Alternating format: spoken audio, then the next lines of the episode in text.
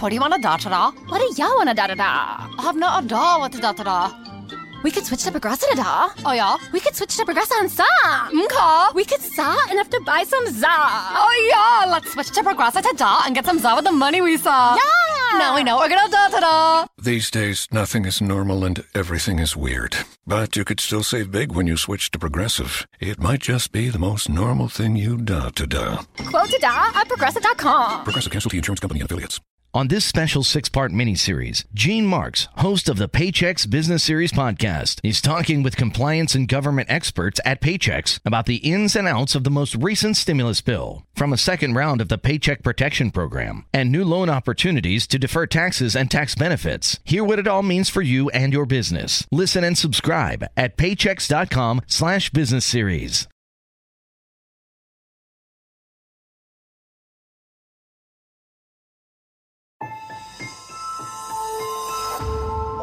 Durante años, se pensó que el Yeti vivía en los Himalayas.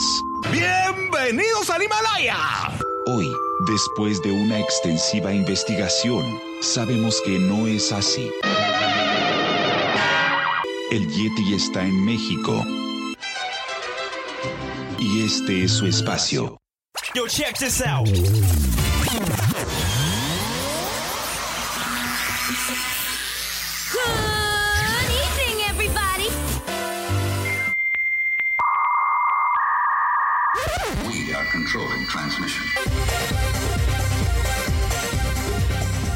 Estás escuchando la nueva temporada de La era del Yeti. Tecnología, actualidad, arte, música, entretenimiento, política y mucho más en este espacio. La era del Yeti.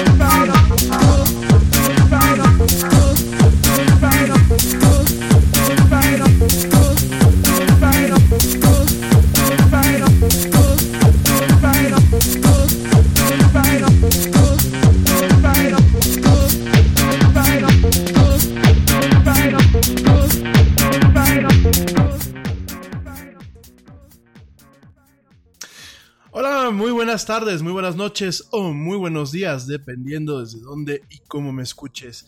Como siempre, te doy la más cálida, la más cordial y la más sincera de las bienvenidas a esto que es el programa más de pelos de la radio, la era del Yeti.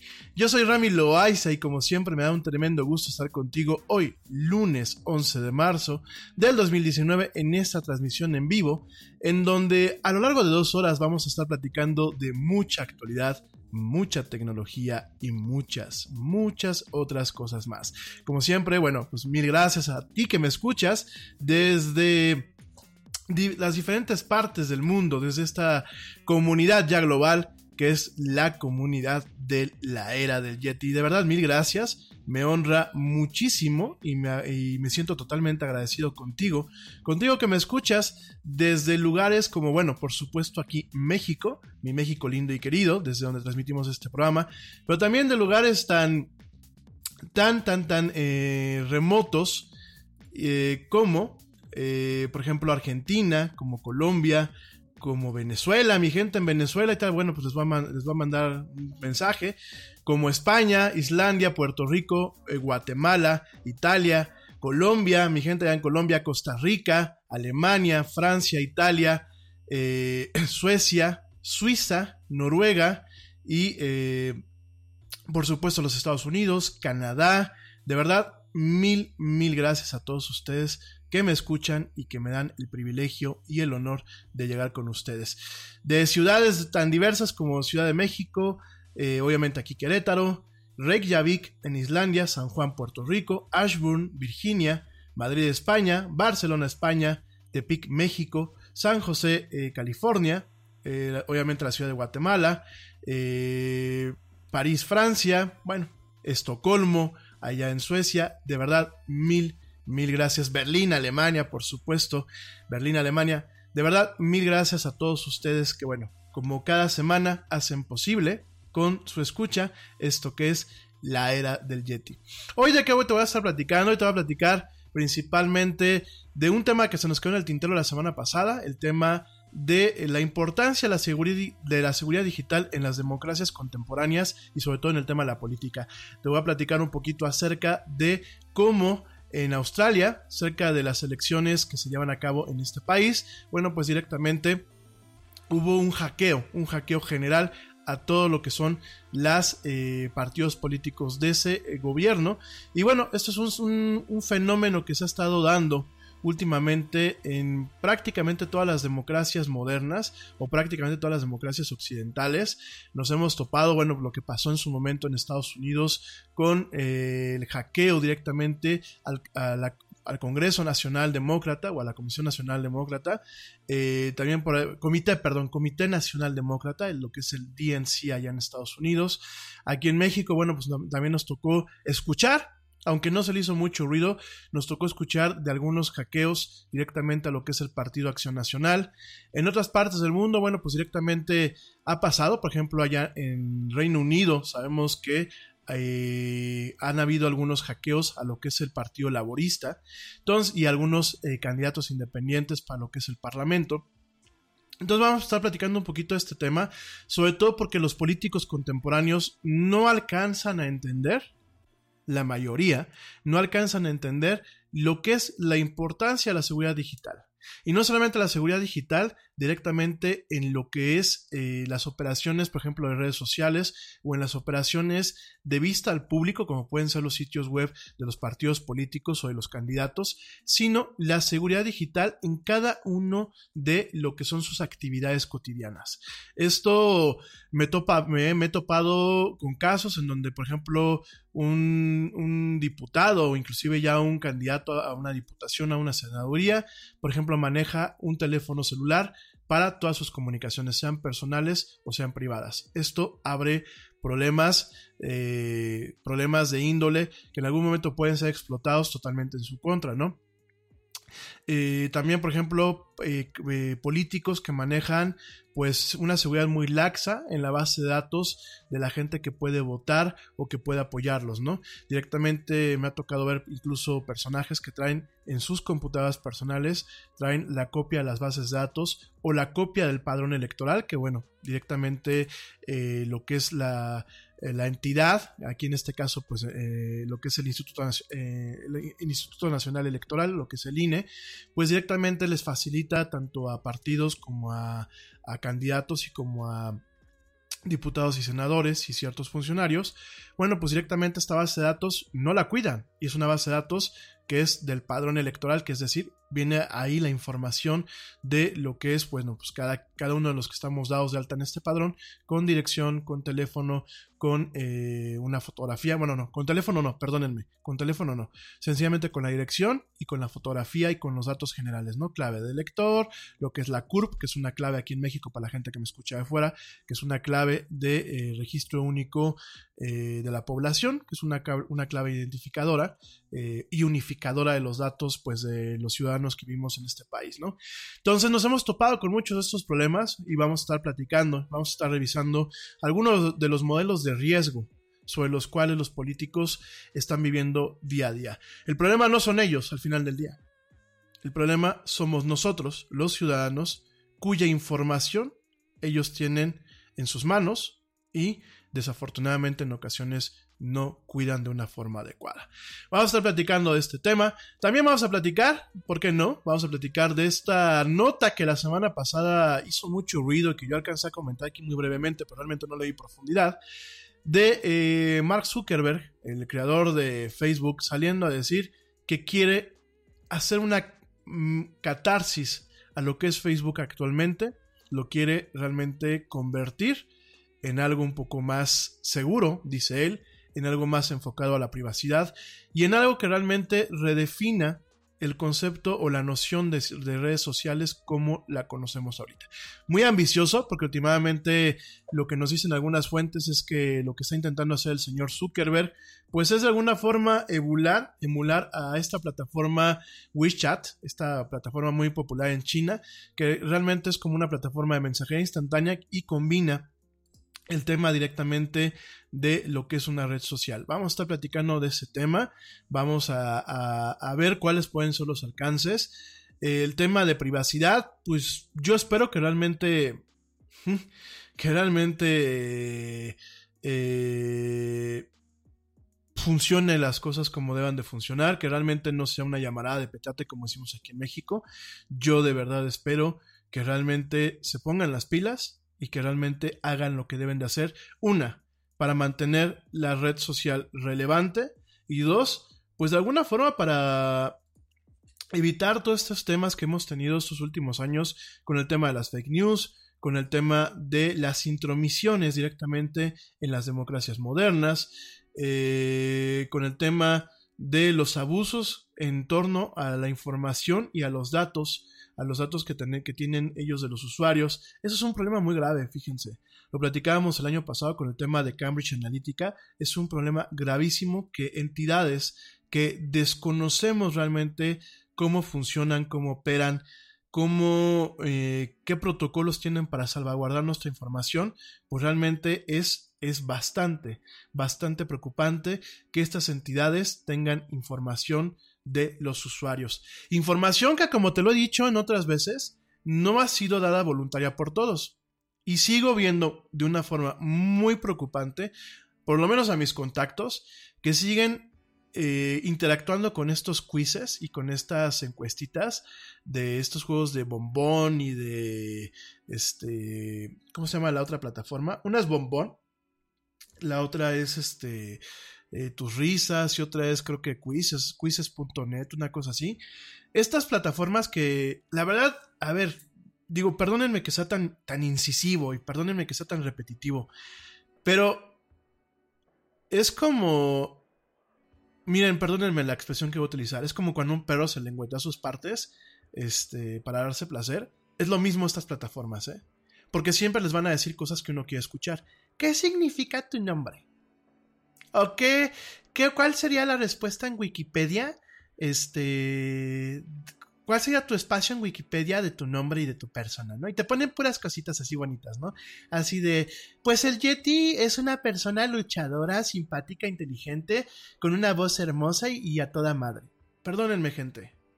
Y saben, cada vez que ustedes hacen eso, a pesar de las restricciones que ha puesto Facebook hoy en día, no solamente dan información a ustedes de forma voluntaria, información de su perfil, de sus datos que están en su perfil, sino que aparte, pues se llevan de paso a todos los usuarios que estamos dentro de sus perfiles para dar información eh, agregada o colateral de nosotros.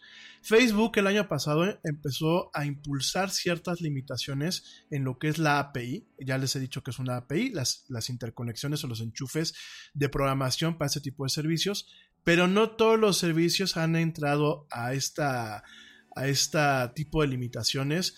No a todos se les revocó la clave de, de su, llave de API. No todo el mundo ha eh, sufrido las limitaciones como la ha impuesto. Las ha impuesto Facebook. Y además, todavía hay ciertas eh, interfaces de programación. Acuérdate lo que te dije, que son las, las APIs.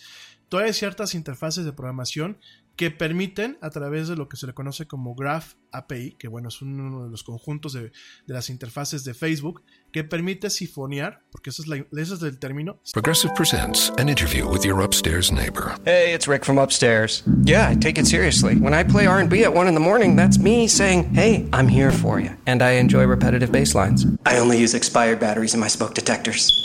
Nice, right? Yeah, upstairs neighbors help people forget their troubles. Give them something else to focus on. Ooh, want to see how high I can jump? Progressive can't save you from your upstairs neighbor. No, wait, let me try again. But we can save you money when you bundle renters and auto insurance with us. Progressive Casualty Insurance Company affiliates and other insurers. Bundle discount not available in all states or situations. Introducing TD Ameritrade's newest trading platform, Thinkorswim Web. It has all the essential tools and trade strategies in a streamlined interface. No download necessary. Thinkorswim Web. Trading streamlined. Visit tdameritrade.com slash thinkorswimweb to get started. Sifonear información de los usuarios y poder generar bases de datos que ya te platiqué, ya te platiqué para qué pueden servir. Yo sé que vas a llegar y me vas a decir, Yeti, yo no debo nada, no temo nada, no tengo nada que esconder. Y te lo voy a volver a repetir, no es porque tengas algo que esconder, es porque tu información, por pedorra que sea, o por limpia y transparente que sea, tiene un, un valor. Y tiene un valor que en algún momento te van a pasar la factura.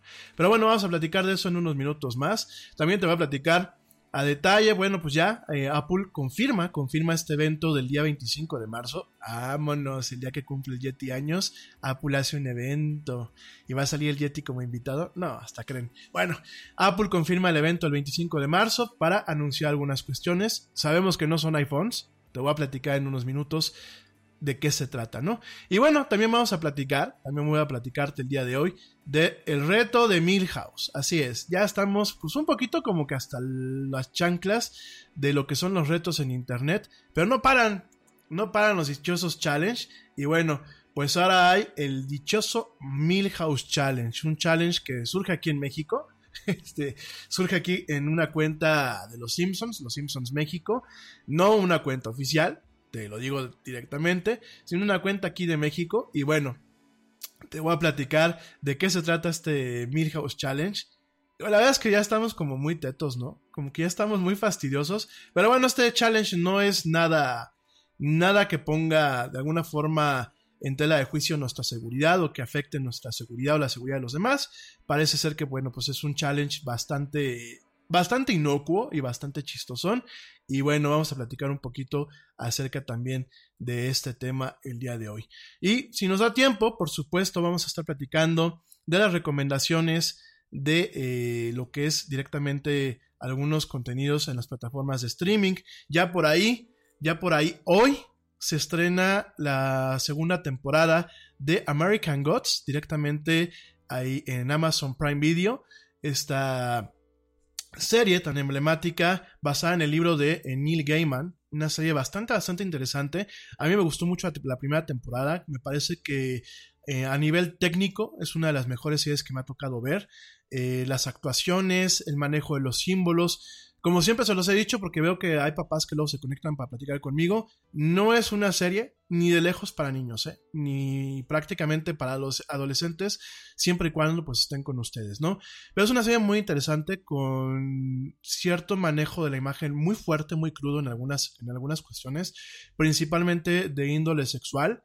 Es una serie eh, que a mí me gustó mucho la, cinematografía, la fotografía, la forma en la que se narra la serie, la forma en la que eh, se le da una dimensión a los personajes, a pesar de que la primera temporada fue una temporada muy corta. Y bueno, llega la segunda temporada, después de haber estado plagada de problemas eh, con lo que son los showrunners, con los productores, con el director, por ahí hubieron inclusive la salida de algunos personajes importantes. estaba Gillian Anderson, Gillian Anderson, que bueno, pues de la fama de los Expedientes Secretos X, eh, haciendo un personaje bastante importante. Desafortunadamente, bueno, pues ya salió en la primera temporada. Y bueno, vamos a ver qué espera, qué le espera a esta serie ahora en esta segunda temporada. También por ahí te voy a platicar de esta serie que llega en mayo. Eh, es una serie muy corta, una miniserie también de seis capítulos que se llama Good Omens de... Eh, este el autor Neil Gaiman y también este Terry Pritchard. Es una serie muy eh, prometedora, muy ambiciosa y bueno, vamos a estar platicando de algunas recomendaciones de series. Digo, ya el jueves lo platicamos, pero igual vamos a estar platicando el día de hoy si nos da tiempo. Y por supuesto vamos a estar platicando de algunos de algunos temas que por ahí se nos han quedado en el tintero directamente desde la semana pasada. Por supuesto, por ahí eh, se estrenó este fin de semana Capitana Marvel. Es curioso, muy curioso ver cómo algunos sitios eh, la han pintado bastante bien. Otros tantos han dicho que, bueno, pues es una, una, de las peores películas del Marvel Cinematic Universe. Vamos a estar también platicando, si nos da tiempo, acerca de este tema. Y bueno, de algunas cuestiones que se nos quedaron pendientes en el tintero la semana pasada. En fin, oigan, pues antes de pues irnos de lleno con todos los temas que tenemos pendientes, déjame, eh, aprovecho para mandar saludos, ya saben que si no después por aquí nos enojamos, quiero mandar primeramente saludos al equipo, el equipo honorario del área del Yeti, gracias a la gente, a George de Negre y al buen Ernesto Carbó. Ernesto no va a estar conmigo el día de hoy, Ernesto sigue en Argentina, se está... Eh, pues eh, ya instalando y yo espero que si a finales de esta semana o a principios de la que viene, bueno, pues ya directamente empiece a eh, participar de nuevo en su sección. Entonces, este, un saludo fuerte a Ernesto, un saludo muy fuerte a George de Negre, por supuesto, un saludo a toda la gente que me escucha como parte de los centros comunitarios de la iniciativa para la divulgación de la cultura latina allá en los Estados Unidos, con sede en Houston, Texas, en Nueva York, Nueva York y en Atlanta, Georgia. Mil gracias. Sobre todo a la gente que me escucha en la sala Cervantes, allí en Nueva York, Nueva York. Muchas gracias. De verdad me honra muchísimo que me escuchen. Creo que he atendido sus, dudas, pero igual síganme mandando dudas y comentarios. Ya saben que por aquí luego, luego las atendemos en tiempo y en forma.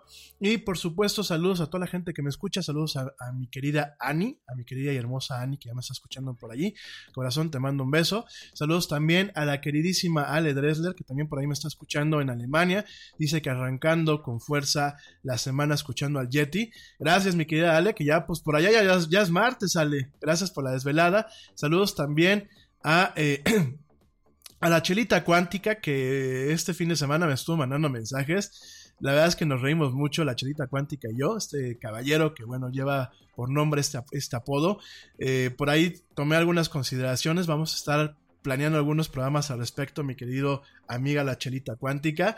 También saludos a Dani Arias, que por ahí me está escuchando. Gracias, Dani. Eh, es como siempre un privilegio que me, escuches. Y eh, saludos también, bueno, pues a toda la gente que usualmente me escucha, Pablo Marín, a mi hermanito Pablo Marín, saludos. Saludos a Diego Navarro, a mi hermanito Diego Navarro, que estuve el fin de semana allí en una carne asada que hizo en su casa. Me la pasé muy bien. Gracias, hermano. Saludos a los amigos de Diego, que por ahí algunos vi que me, tomaron el, me, dieron el gusto de, bajar el Yeti a través de Spotify. Entonces, mil, mil gracias este, por hacerlo. Eh, también aprovecho de una vez para mandar saludos a Claudia Adri, allá en Vancouver, que me escucha. Gracias, mi querida Claudia Adri. A mi hermanastra malvada Georgina, a Gina Gina Pantoja que me escucha. Gracias, hermanastra malvada. También saludos a Blanquita Chaya, a mi amiga Bere Castillo. Gracias, mi querida amiga. Y gracias a Charlie, salvámelo por ahí. Y por supuesto, a los que no conozco así de cerca o no son, como dice el otro día este, Dani Arias, los groupies, los groupies del Yeti. Déjame, eh, mando saludos rápidamente a Mauricio Trujillo, a eh, Ruth Flores, a Hugo eh, Medina, a Manuel Quintos, a Luis Alejandro Caballero Juárez, a Juan Vargas, a Pepe BC, a Heriberto Torres García, a Pepe Marín, a Luis Navarrete, a Jorge Ugalde Chávez, a David Maldonado, que me escribe directamente desde Cali, allá en Colombia, a Pablo Sousa, desde Bogotá, saludos hasta Bogotá, a Luis Fuentes, a Julio Navarrete, a eh, Fernando Pérez, a Alejandro Islas y a Luis Ángel Alcántara. Gracias de verdad. Por ahí tengo más personas que me han mandado algunos mensajes. Sobre todo la gente que luego me manda mensajes privados en Twitter. Eh, ténganme paciencia porque luego la cuenta de Twitter no la checo. Pero por ahí en un ratito más les mando saludos.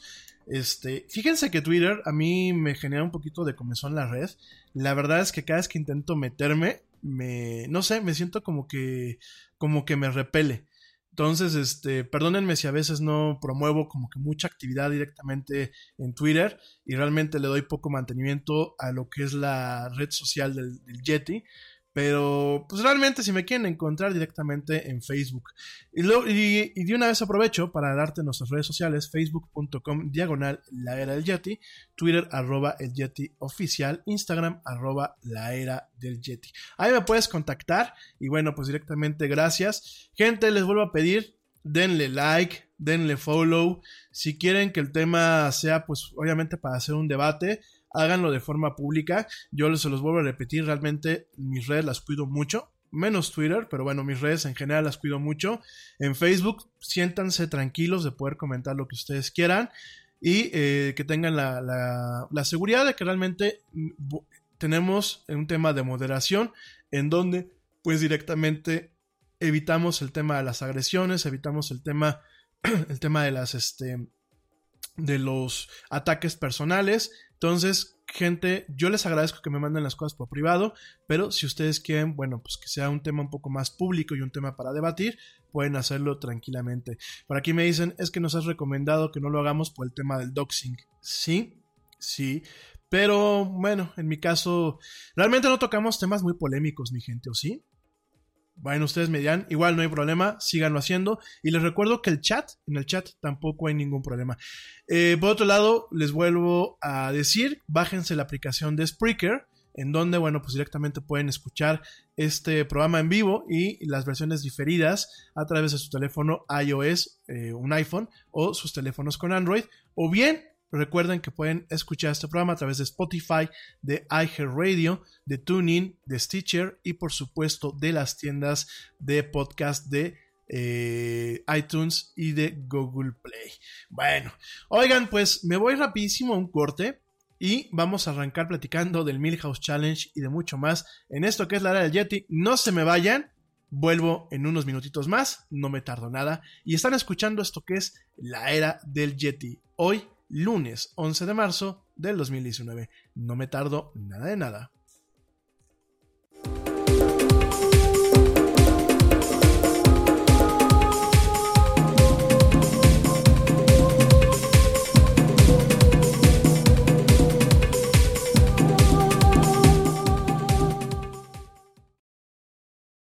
Yo, check this out. Este corte también es moderno. No te vayas.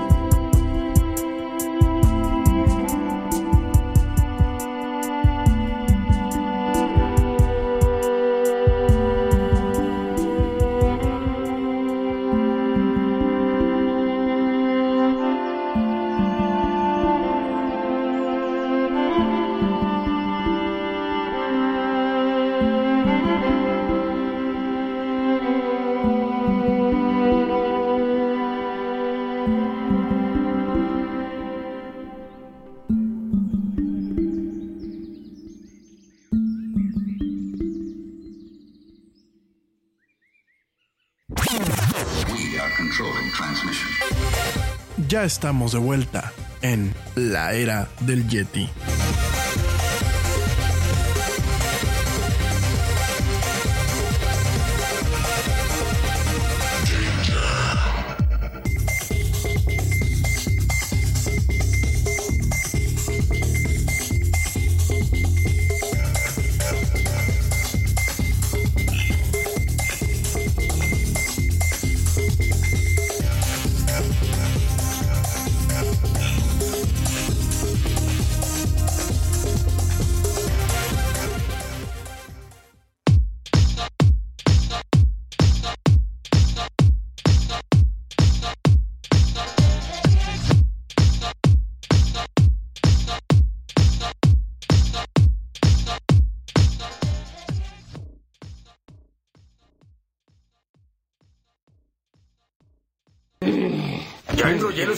Calcetines, ¿ahora qué? Mientras termino con esto, ¿por qué no me ayudas con ese cesto? Sí, claro. Detesto doblar sábanas. Es tu ropa interior. Pues lo que sea, es trabajo para dos hombres. ¿Dónde está Bart? Yo voy por él. ¡Bart! Yo iré por él. ¡Bart!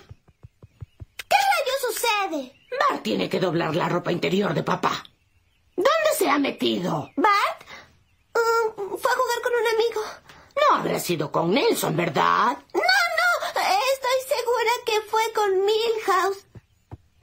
¡Milhouse! ¿Qué? ¡Dile a Bart que venga aquí! Creo que está con Nelson. ¿Quién es Nelson? ¿Nelson? Le había prohibido a Bart jugar con ese pequeño monstruo. Oh, Bart está en graves, graves problemas.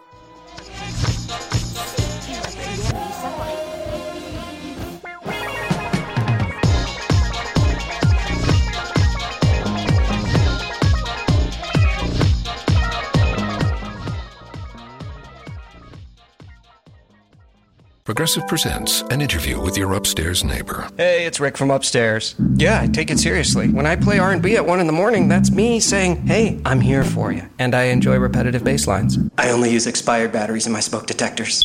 Nice, right? Yeah, upstairs neighbors help people forget their troubles. Give them something else to focus on.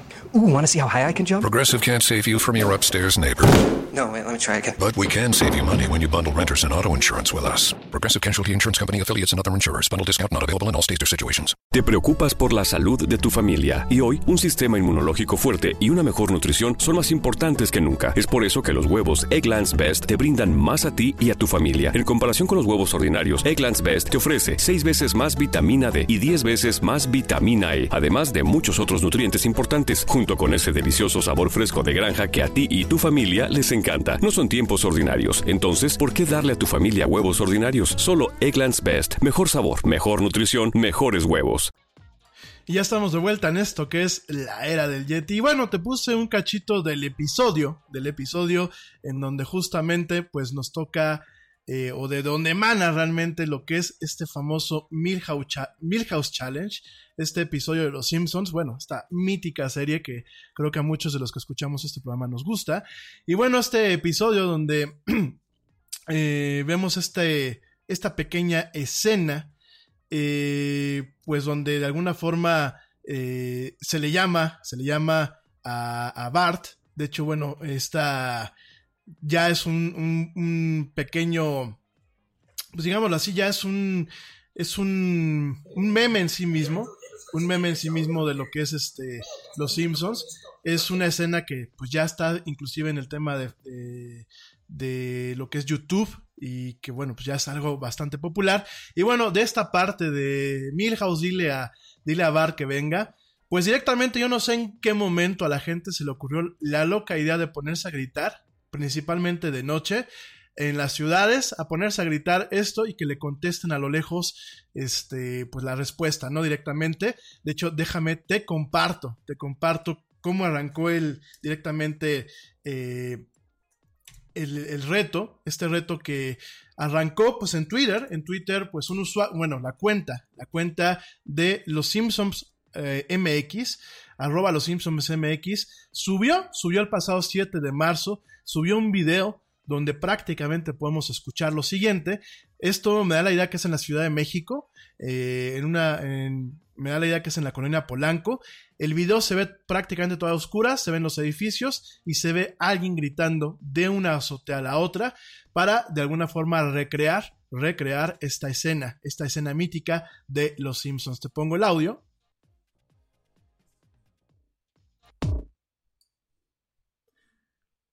Y ahí está. ¡Milhouse! ¡Dile a Mar que venga aquí!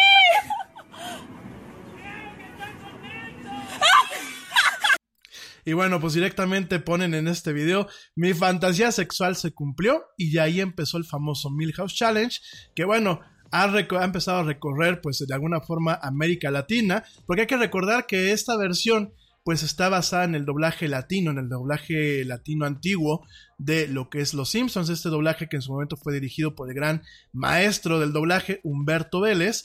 Y bueno, pues directamente nos llegan audios inclusive de lugares como Brasil, donde pues directamente se escucha esto.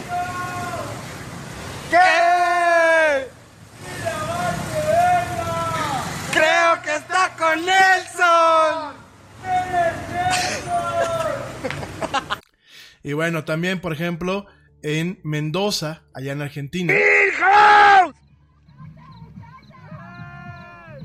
¡Dile a Bar que venga!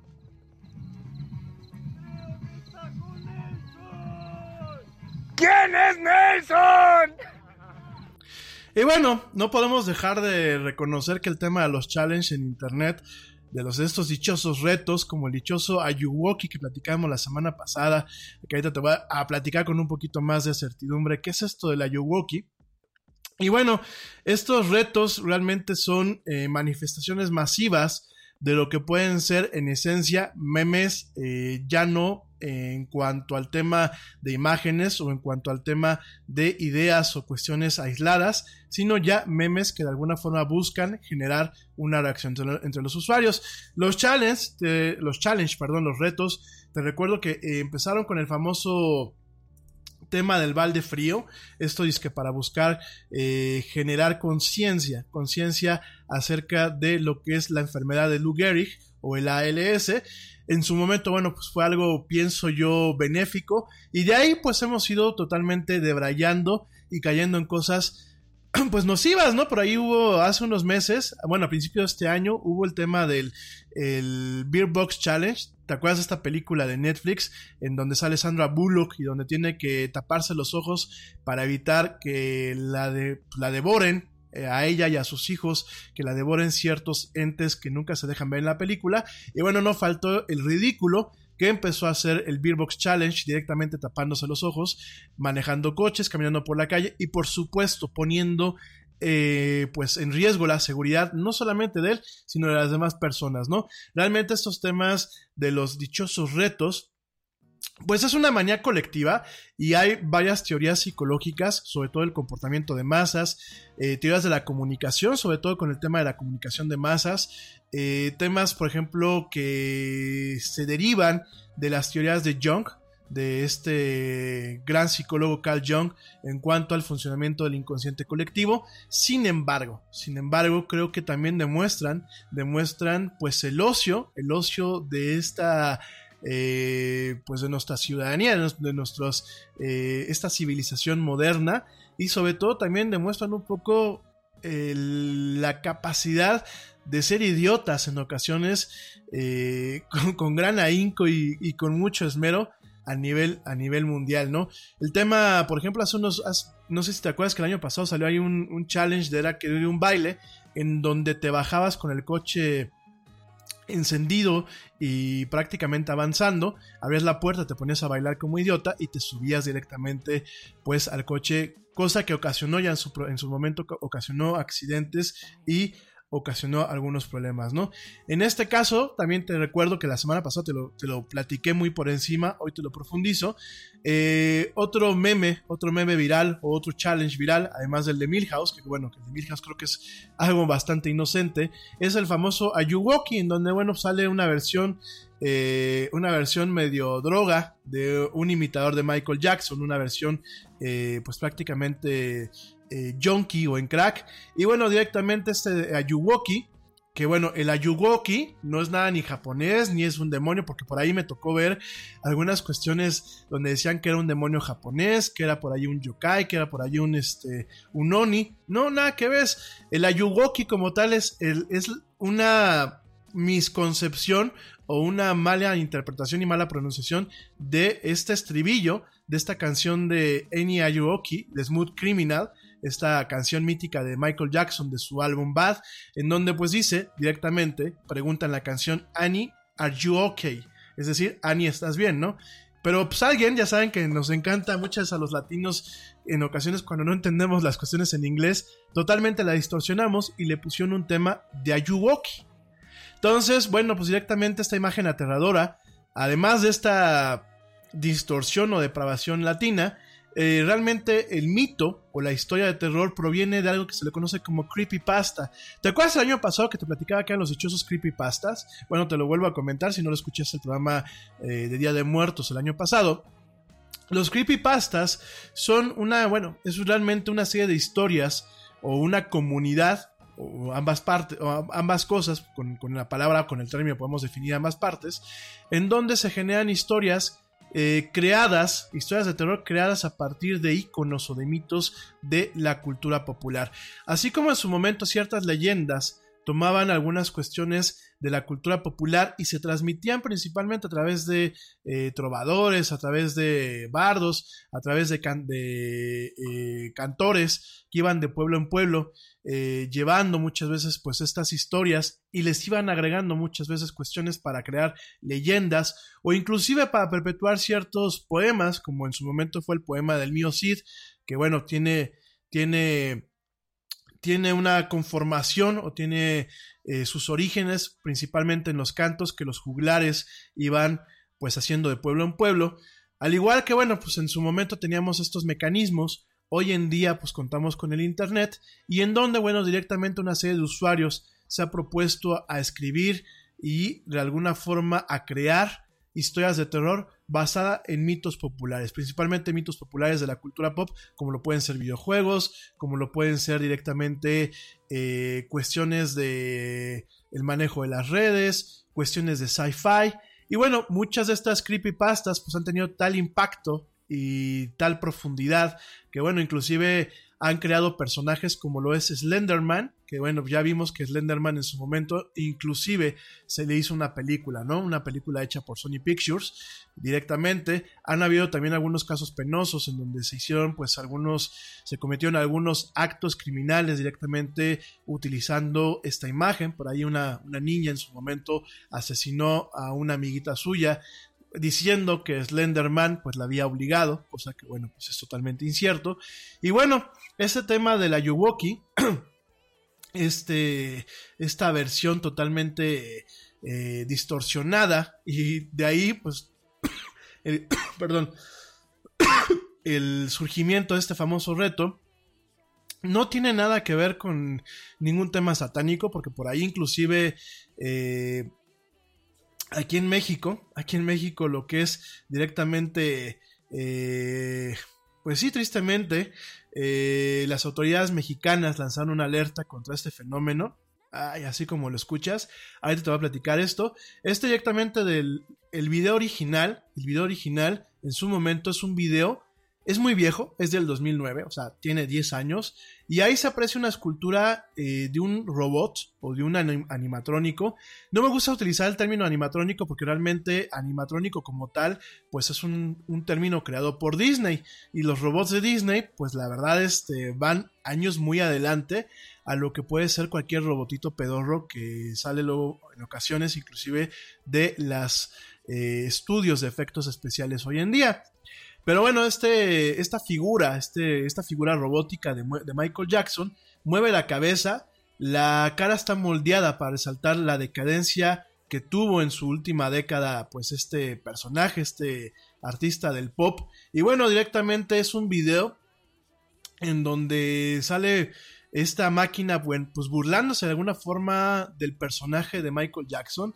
Tiene por ahí, pues aparte de este rostro desfigurado, tiene por ahí algunas eh, acciones que intentan pues ser una sátira, una caricatura de eh, Michael Jackson pues en sus últimos días, eh, la forma en la que gesticula, la forma en la que mueve los ojos, digo, además de todo esto pues con el tema de directamente ya lo creepy o lo, terrorífico que era en sí Michael Jackson, a eso hay que agregarle pues el tema de utilizar una máquina como lo puede ser pues un robot para hacer un poco esta burla. Y este video, este video bueno pues realmente la parte más escalofriante como la vas a escuchar ahorita de fondo en unos minutos, pues la parte más escalofriante es una risa, una risa retorcida que en su momento pues eh, sale, sale de este, de este personaje, ¿no? Una risa totalmente retorcida, en donde bueno pues directamente es, busca hacer una alusión o busca hacer, como te lo acabo de decir, pues una burla directamente a lo que era el personaje de Michael Jackson, ¿no? Digo, te estoy pasando el audio del video original para que no te dejes sorprender. Es un video bastante horroroso. Claro que si lo ves a la a las 3 de la mañana, pues sí te puede sacar un susto. Y por ahí, como lo platicamos el otro día, pues más si ya estás en un estado inconveniente o en un estado etílico, por supuesto que te puede sacar un, susto bastante profundo. Y de ahí, de ahí directamente la creepypasta o esta historia eh, busca eh, eh, utilizar pues una mezcla de este material viejo, de este video viejo, con el clip de una persona que baila de una manera exagerada mientras viste unos pantalones que llegan hasta los hombros, todo mientras eh, suena una versión totalmente distorsionada y demasiado terrorífica de Smooth Criminal. Esa no te la voy a poner.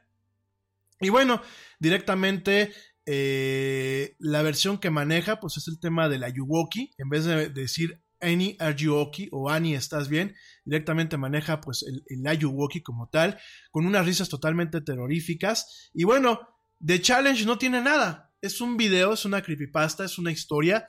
De challenge como tal no tiene nada, no se le dice nada al usuario que haga, no se le dice que de alguna forma eh, cometa un asesinato, cometa cosas que realmente lastimen.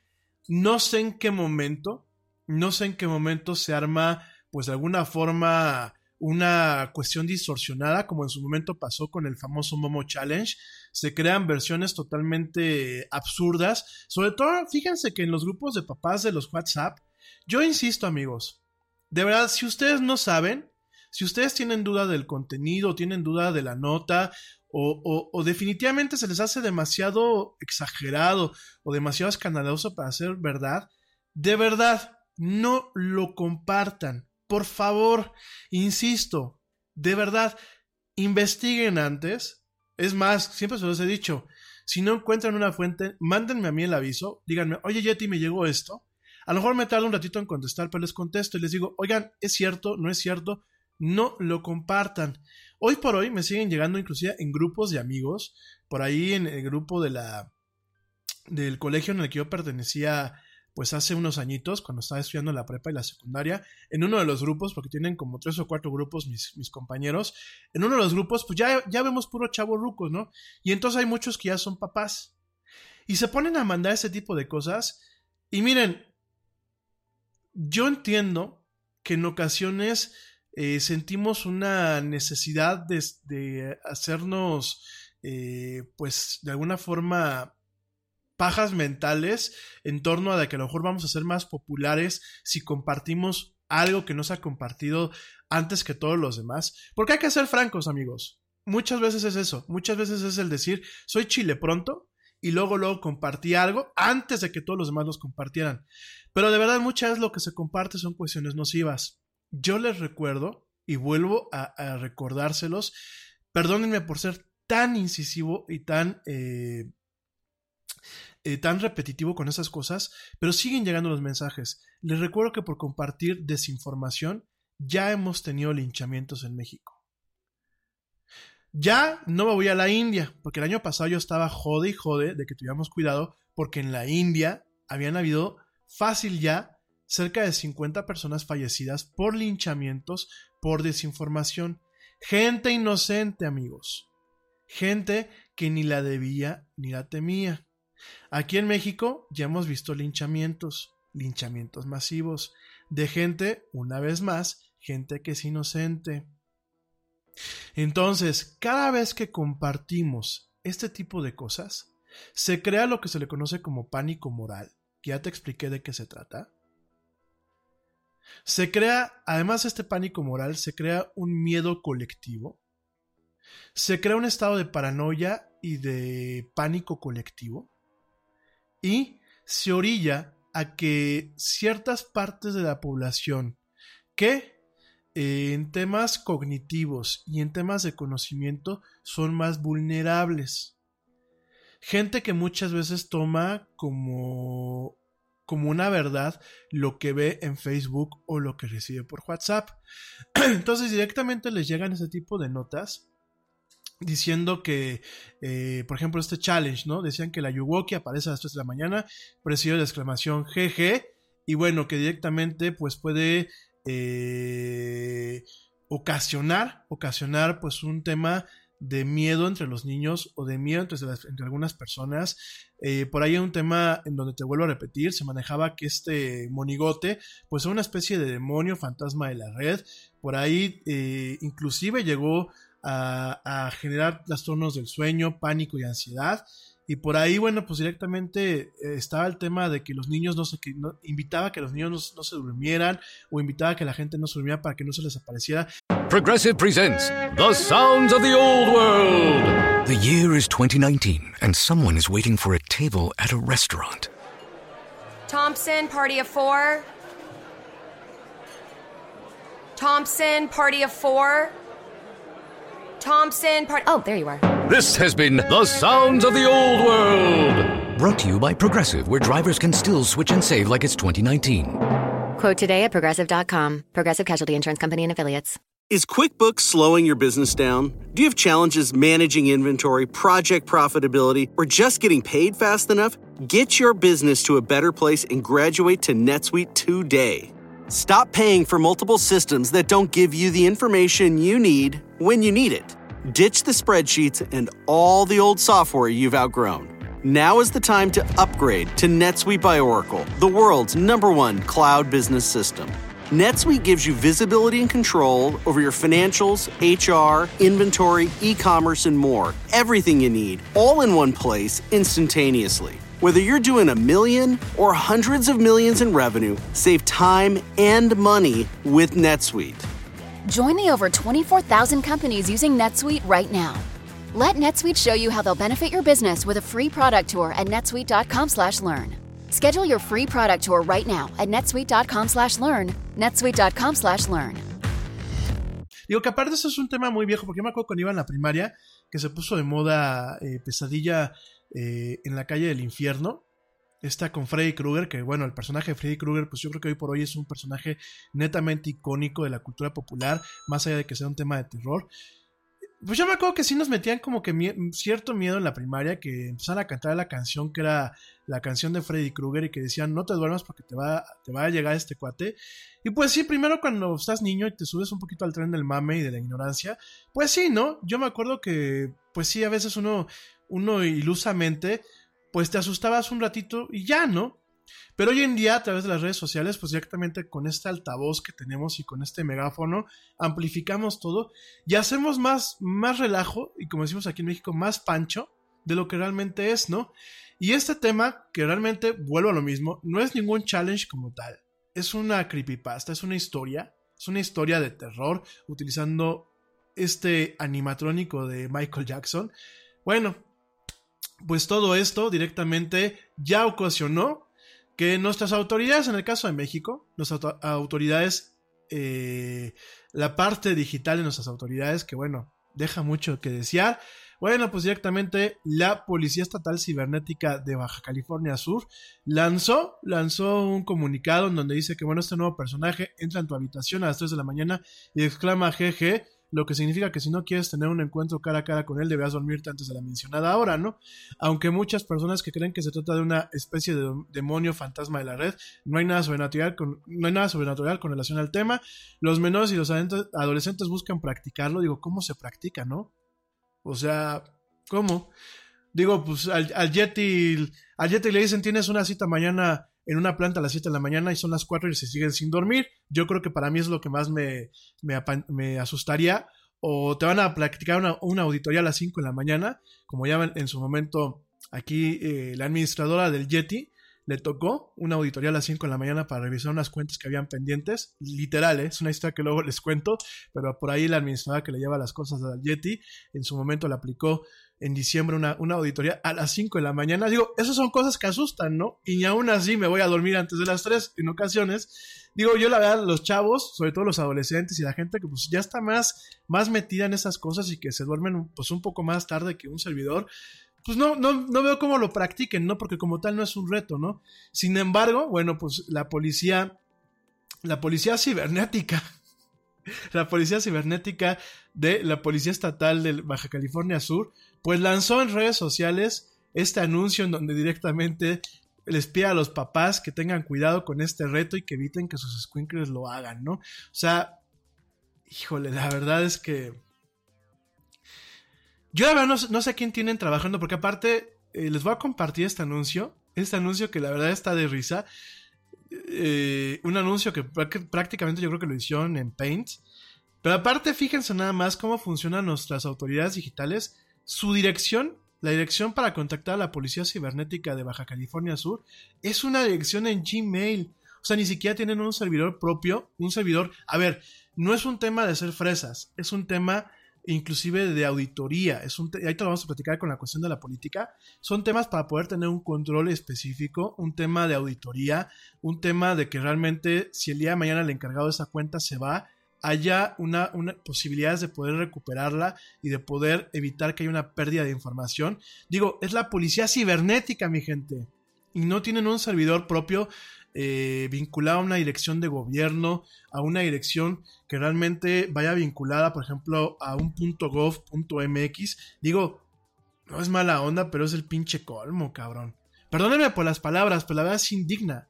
Indigna porque que el Yeti tenga una dirección en Gmail o en Hotmail o en Live o en, o en Yahoo, ¿no? Vamos a pensar que el Yeti tiene una dirección en Yahoo, ¿no?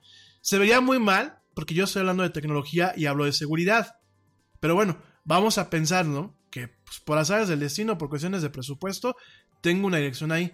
Pero la policía cibernética, que son equipos de pues de 10, 15, 20, 30 personas, no sé de cuánto sea el departamento de la Policía Cibernética de Baja California Sur, pero es que de verdad, mi gente, no, no puede ser que la autoridad que busca dar el ejemplo cometa esas tonterías.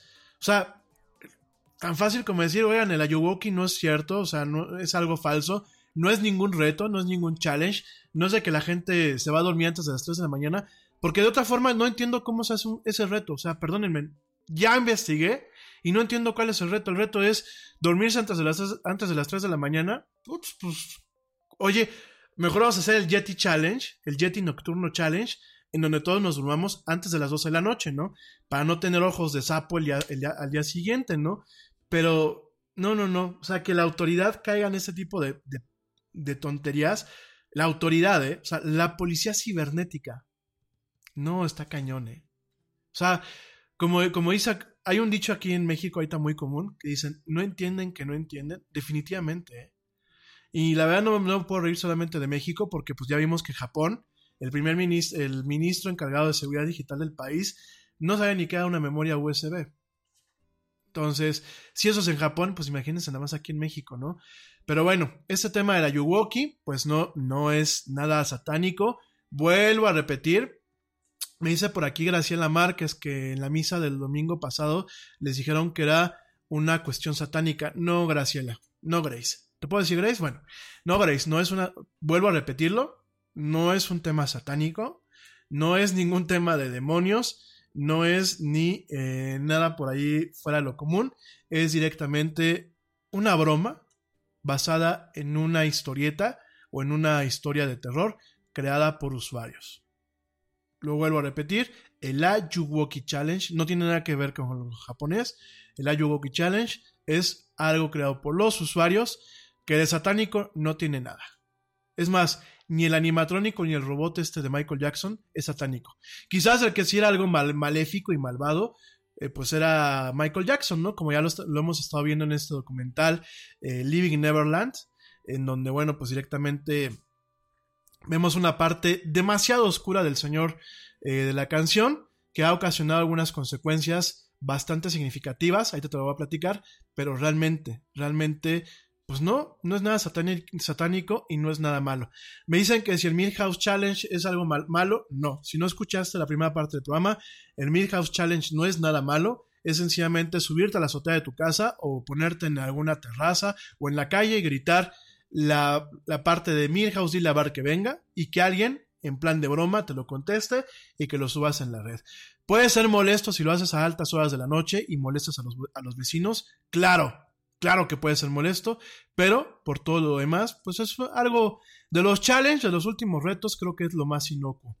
Oye, fíjate que antes de pasar a otros temas y antes de irme a un corte, hoy te voy a estar, esta, esta semana vamos a tratar de implementar este, dos cortes en el programa, sobre todo para la gente que luego me escuche en Spotify, eh, tengan como que a veces una, una posibilidad de poner pausa en una parte del programa que a lo mejor no sea tan crítica, porque por ahí me platicaban el fin de semana de que algunos de ustedes luego le ponían pausa cuando iban a su trabajo, salían y tenían que regresar al programa para volverlo a escuchar porque luego se les iba la onda.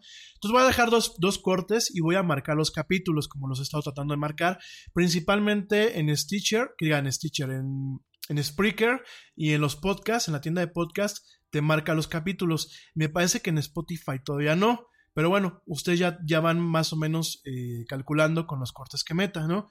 Fíjate que, hablando de todo esto, eh, hablando de Michael Jackson, de verdad te recomiendo los dos documentales. Son documentales muy crudos que pintan de verdad una imagen muy, muy, muy cabrona del rey de la canción, del príncipe del pop. Eh, creo que dentro de lo, de lo, genio que era, sí estaba enfermo y enfermo muy, muy cañón de la, de la cabeza.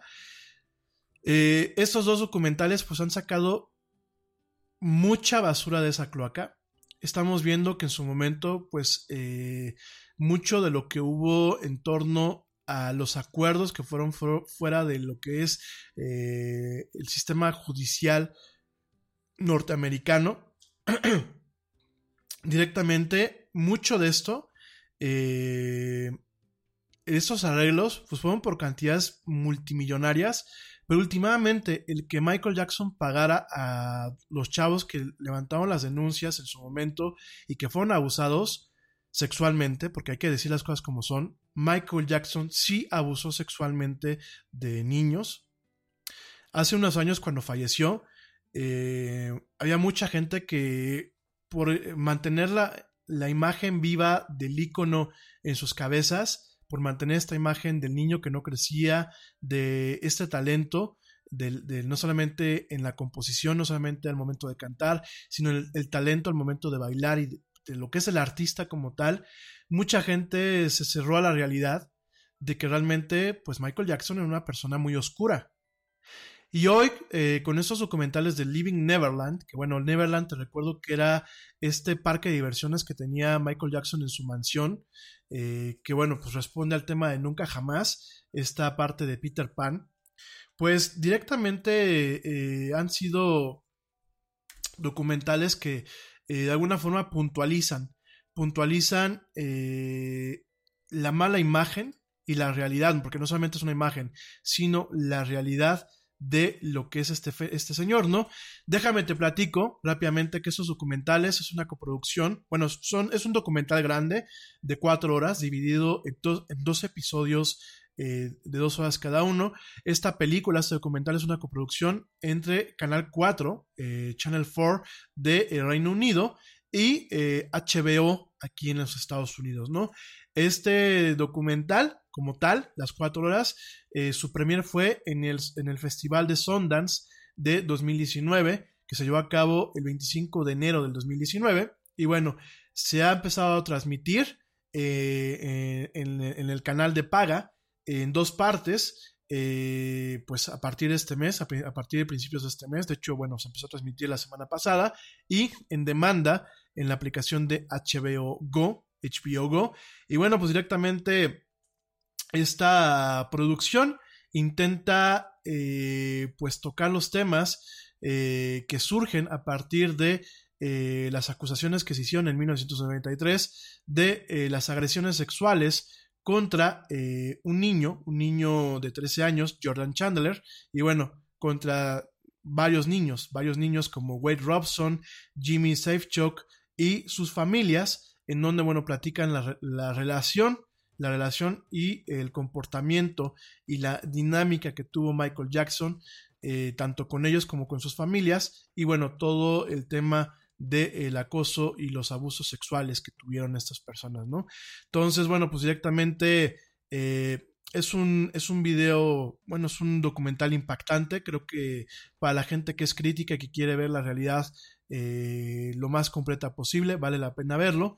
Y a partir, a partir de este documental, a partir de la emisión a nivel global de este documental, pues directamente eh, los productores de Los Simpsons, Así como lo escuchas, los productores de Los Simpsons, en este caso James L. Brooks, productor ejecutivo de la serie, y Matt Groening, el creador de la misma, tras haber visto Living Neverland, este documental, directamente, directamente han decidido retirar, junto con eh, la cadena Fox, han decidido retirar el capítulo Stark Robin Dad, que bueno, pues es uno de los episodios más icónicos que tienen los Simpsons, en donde directamente el mismísimo Michael Jackson le presta su voz a uno de los personajes de esta, de que aparecen en esta serie.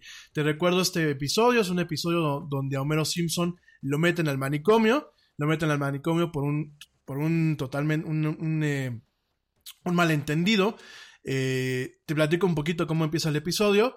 Eh, Bart Simpson mete su gorra a la lavadora, donde van las camisas de trabajo de Homero Simpson. La gorra es de color roja, directamente mancha las camisas. Homero Simpson va con una camisa rosa al trabajo. Te estoy hablando de los 90. O sea, te estoy hablando eh, eh, de, los años 90 en donde, bueno, todavía existían ciertas nociones y eh, nociones preconcebidas acerca de los colores. Y directamente es una burla, es una sátira en donde pues a Homero Simpson, a Homero Simpson lo mandan lo mandan a que le hagan un estudio eh, psicométrico y psicológico, en donde, bueno, pues directamente eh, Bart Simpson, como Homero Simpson le vale cacahuates eh, lo que puede contestar, directamente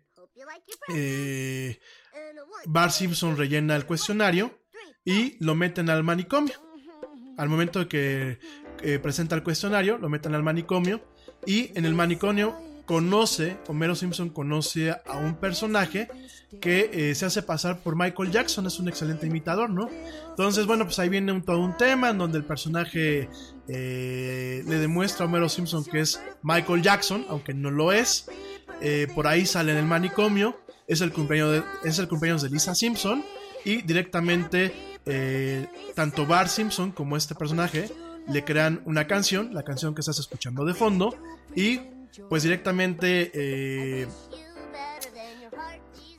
termina con esta escena emblemática, lo que es este capítulo de Los Simpsons, ¿no?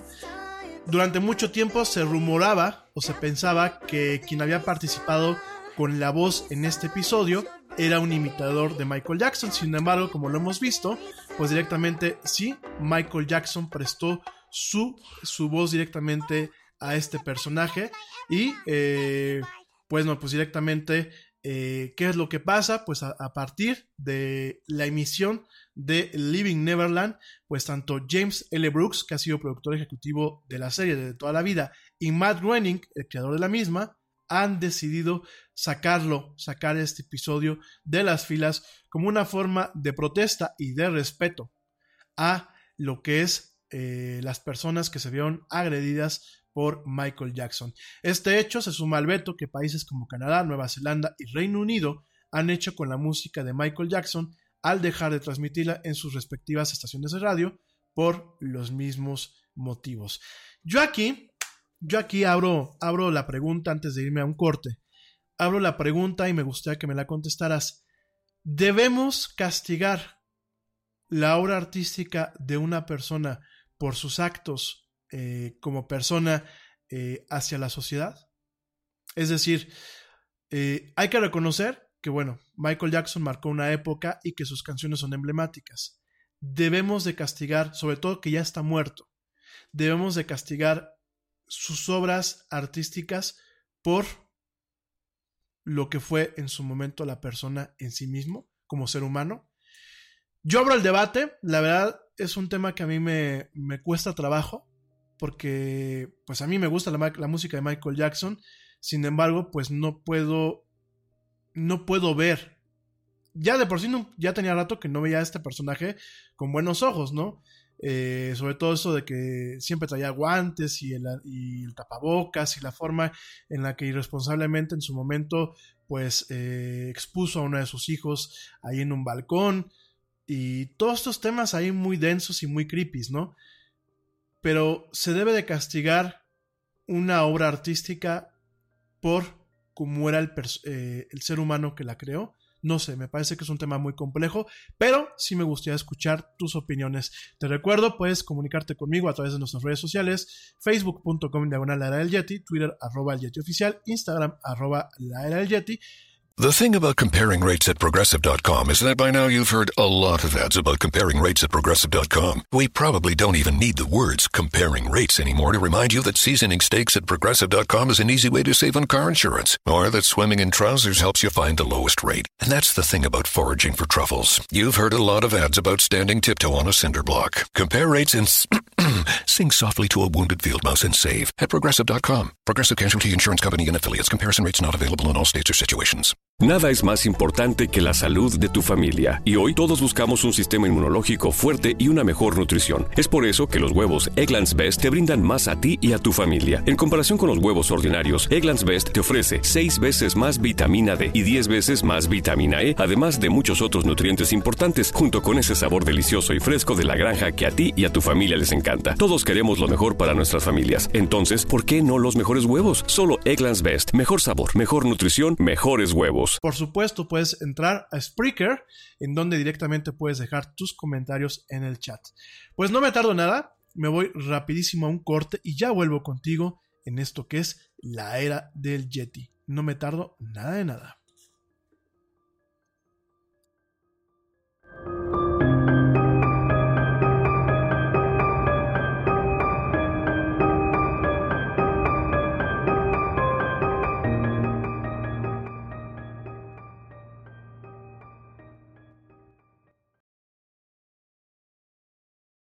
Yo, check this out. Este corte también es moderno. No te vayas.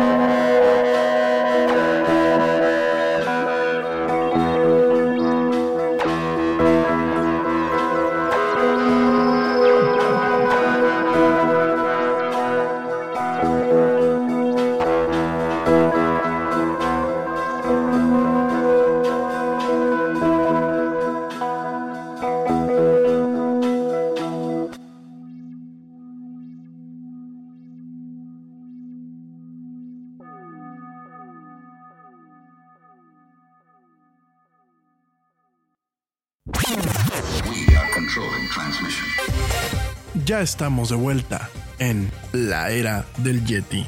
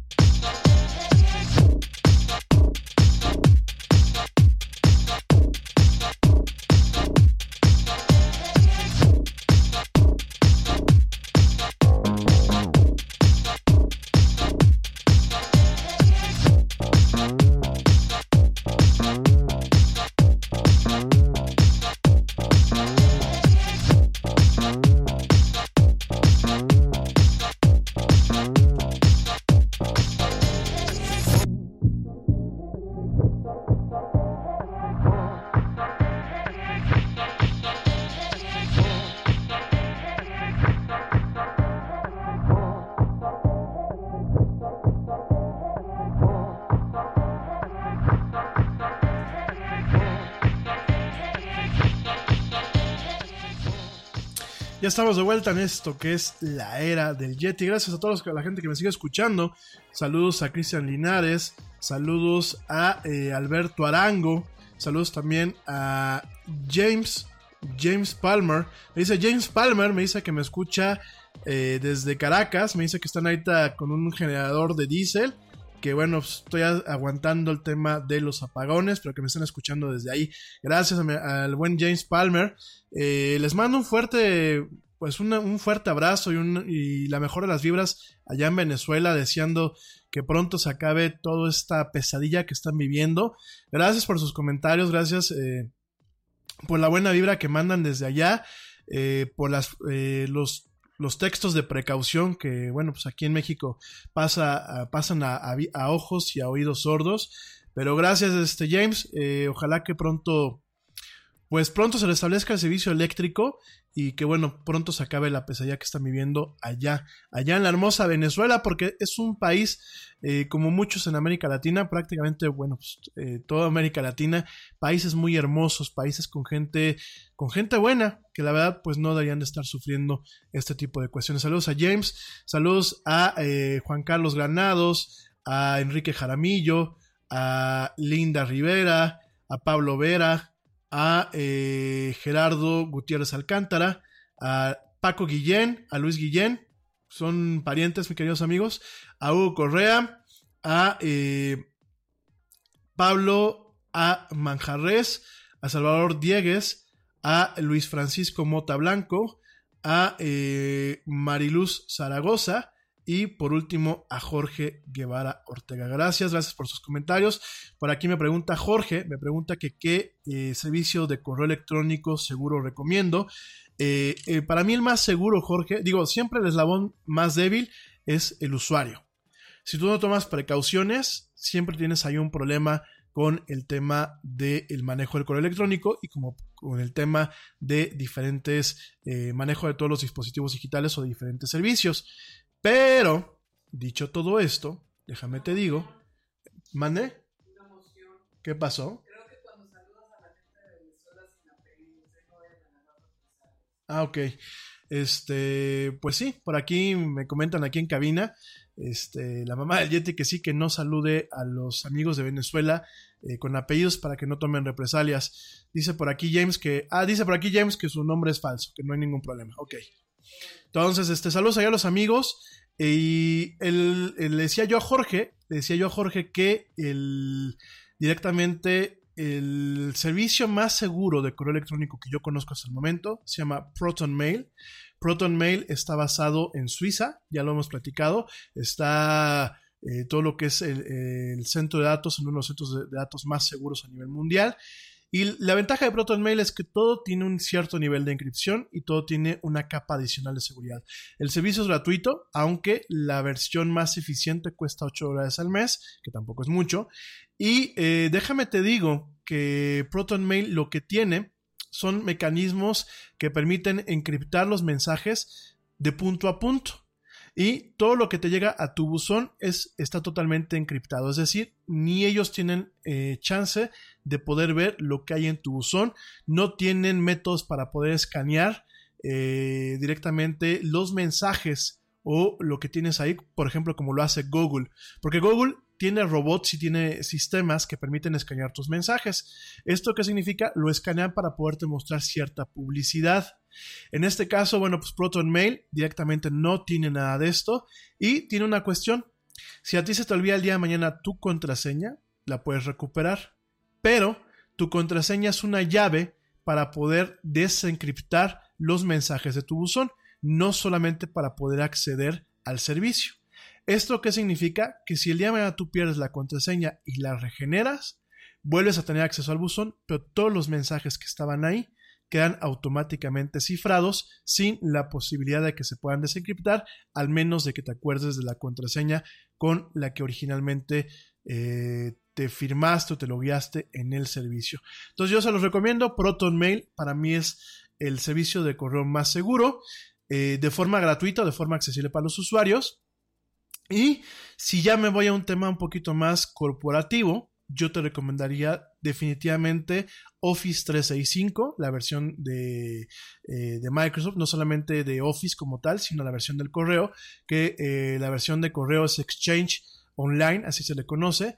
Es eh, una solución que Microsoft lleva años promocionando, pero bueno, es, con Office 365, pues realmente es la primera vez que lo vemos en la versión en línea. Y lo que tiene de seguridad es, sí se tiene inscripción, se tiene eh, un tema también, por ejemplo, de auditoría y una parte que se le conoce como e-discovery. ¿Qué es esto de e-discovery? Vamos a pensar, digo, realmente Office 365 es para las empresas, ¿eh? no es para ti, para mí como usuarios normales. Eh, la parte de e-discovery es, tú, por ejemplo, tienes a un empleado que por alguna causa pues renuncia o lo despides. Entonces tú tienes la forma de que preventivamente, antes de que tú lo vayas a despedir, eh, o antes de que se eh, vaya eh, produciendo los casos que puedan llevar a una tensión en donde el usuario pueda darle una, mala, mal uso a su cuenta, lo que haces es poner un hold o una retención, haces un snapshot o una instantánea de lo que es su buzón y directamente tú puedes hacerle una auditoría o puedes guardar información valiosa mientras bloqueas directamente el acceso a esa cuenta o no la bloqueas, pero tienes directamente ese, espacio monitoreado, ¿no? Eh, estas dos partes de eDiscovery y OnHold eh, Auditing, bueno, son dos modalidades de Office 365. No estoy haciendo publicidad, ¿eh? Digo, el Yeti dentro de sus, de sus múltiples este, ocupaciones, efectivamente, eh, sí monta soluciones con Office 365. Digo, si alguien quiere acercarse, pues bienvenido. Si no, no es publicidad, realmente es una solución muy segura y sobre todo es una solución que, por ejemplo, cuando tú tienes un tema de, litigio, eh, para un, para un, para un eh, ya sea un litigio entre empresas, sobre todo en Estados Unidos, aquí en México todavía no se le conoce, pero un litigio entre empresas en Estados Unidos, o bien tienes una situación con un empleado o con una parte de tu equipo, tú puedes eh, utilizar estos mecanismos para recuperar la información del buzón. En caso de que haya borrado correos, tú los puedes recuperar de alguna de las copias de seguridad. Y para poder mantener una imagen que puede ser validada por peritos, que puede ser validada por abogados o bien puede ser validada por los gerentes de seguridad digital de tu empresa para para que eh, de alguna forma pues ese recurso electrónico y esas comunicaciones pues se les puedan utilizar de la forma legal y jurídica que sea requerida. Son, em, son características que tiene este servicio. Yo sé que muchos de ustedes pues en, eh, en ocasiones cuando platico con ustedes me dicen es que Microsoft dice que lo mejor es Google. Google todavía no tiene ese tipo de facilidades montadas en lo que es su suite de Google Apps. Déjame te lo digo. Hay algunos agregados que pueden funcionar pero tienen un costo adicional. En este caso, en, dependiendo del paquete de Office 365, se puede eh, contratar este complemento o ya viene incluido. Por ejemplo, en aquellas versiones Enterprise a partir de la versión E3 directamente viene incluido esta, este funcionamiento y esta funcionalidad, perdónenme, y de verdad es una funcionalidad que te quita muchos dolores de cabeza. Yo, yo lo sé porque parte del correo que yo manejo eh, para algunos de mis negocios los tengo en Office 365 y la verdad es, digo, nosotros no nos hemos visto envueltos en ninguna en una cuestión así, pero muchas veces sirve para recuperar correos que tú piensas que ya se te borraron, que ya no aparecen en el buzón principal, pero que a lo mejor los tienes de 5 o 6 años atrás, los buscas en los archivos y ahí aparecen, ¿no? Y son correos que aparte eh, dan una seguridad adicional porque eh, este sistema permite mostrar si alguna parte del buzón fue alterada maliciosamente o no.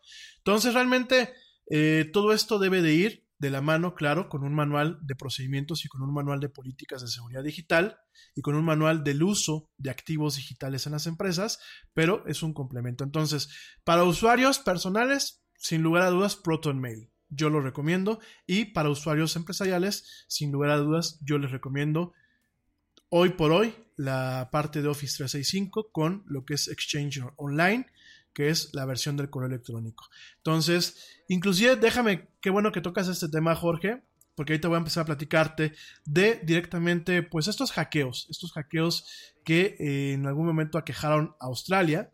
Eh, esto lo vimos el mes pasado, sin embargo, bueno, te lo platico hoy que ya tengo un poco más de información. Directamente un, posiblemente una nación o un estado eh, de forma sofisticada hackeó directamente a los partidos políticos de este país meses antes de la elección. Esto, eh, los hackeos se descubrieron durante la investigación de un ataque previo y bueno, las, los tres partidos políticos más grandes de Australia fueron golpeados por un ciberataque de eh, lo que directamente el primer ministro del país, Scott Morrison, comentó como un actor de Estado sofisticado. Directamente pues, fueron atacadas por este, este, este actor que, bueno, no se da mucho detalle, ¿no? De acuerdo a un artículo de The Guardian, los eh, se cree que hackers eh, accedieron las redes de los partidos de eh, laboristas, liberales y nacionales de este país, bueno, de, Australia, ¿no? Este país en Oceanía, ¿no? Estas noticias, bueno, pues llegan tres meses después de que las elecciones parlamentarias de este país, pues bueno, eh, se llevaron a cabo y hay similitudes con los hackeos que se condujeron a los partidos políticos en los Estados Unidos en el 2016 y en Francia en el 2017, previo a las elecciones nacionales en ambos países. Y bueno, en este caso, pues incluyo a lo que fue a México. Sin embargo, mientras que en Francia y en los Estados Unidos solamente un partido eh, y bueno, aquí en, el caso de México solamente un partido fue objeto de este tipo de ataques. En este caso en Australia, bueno, pues fueron tres partidos los que fueron golpeados eh, directamente por un actor, un actor eh, con gran potencial y un actor que llaman a pensar que es un actor estatal. ¿Qué significa un actor estatal? Bueno, pues pudo haber sido un país como, o un conjunto de países, como lo puede ser China, como lo puede ser Rusia, como lo puede ser Corea del Norte,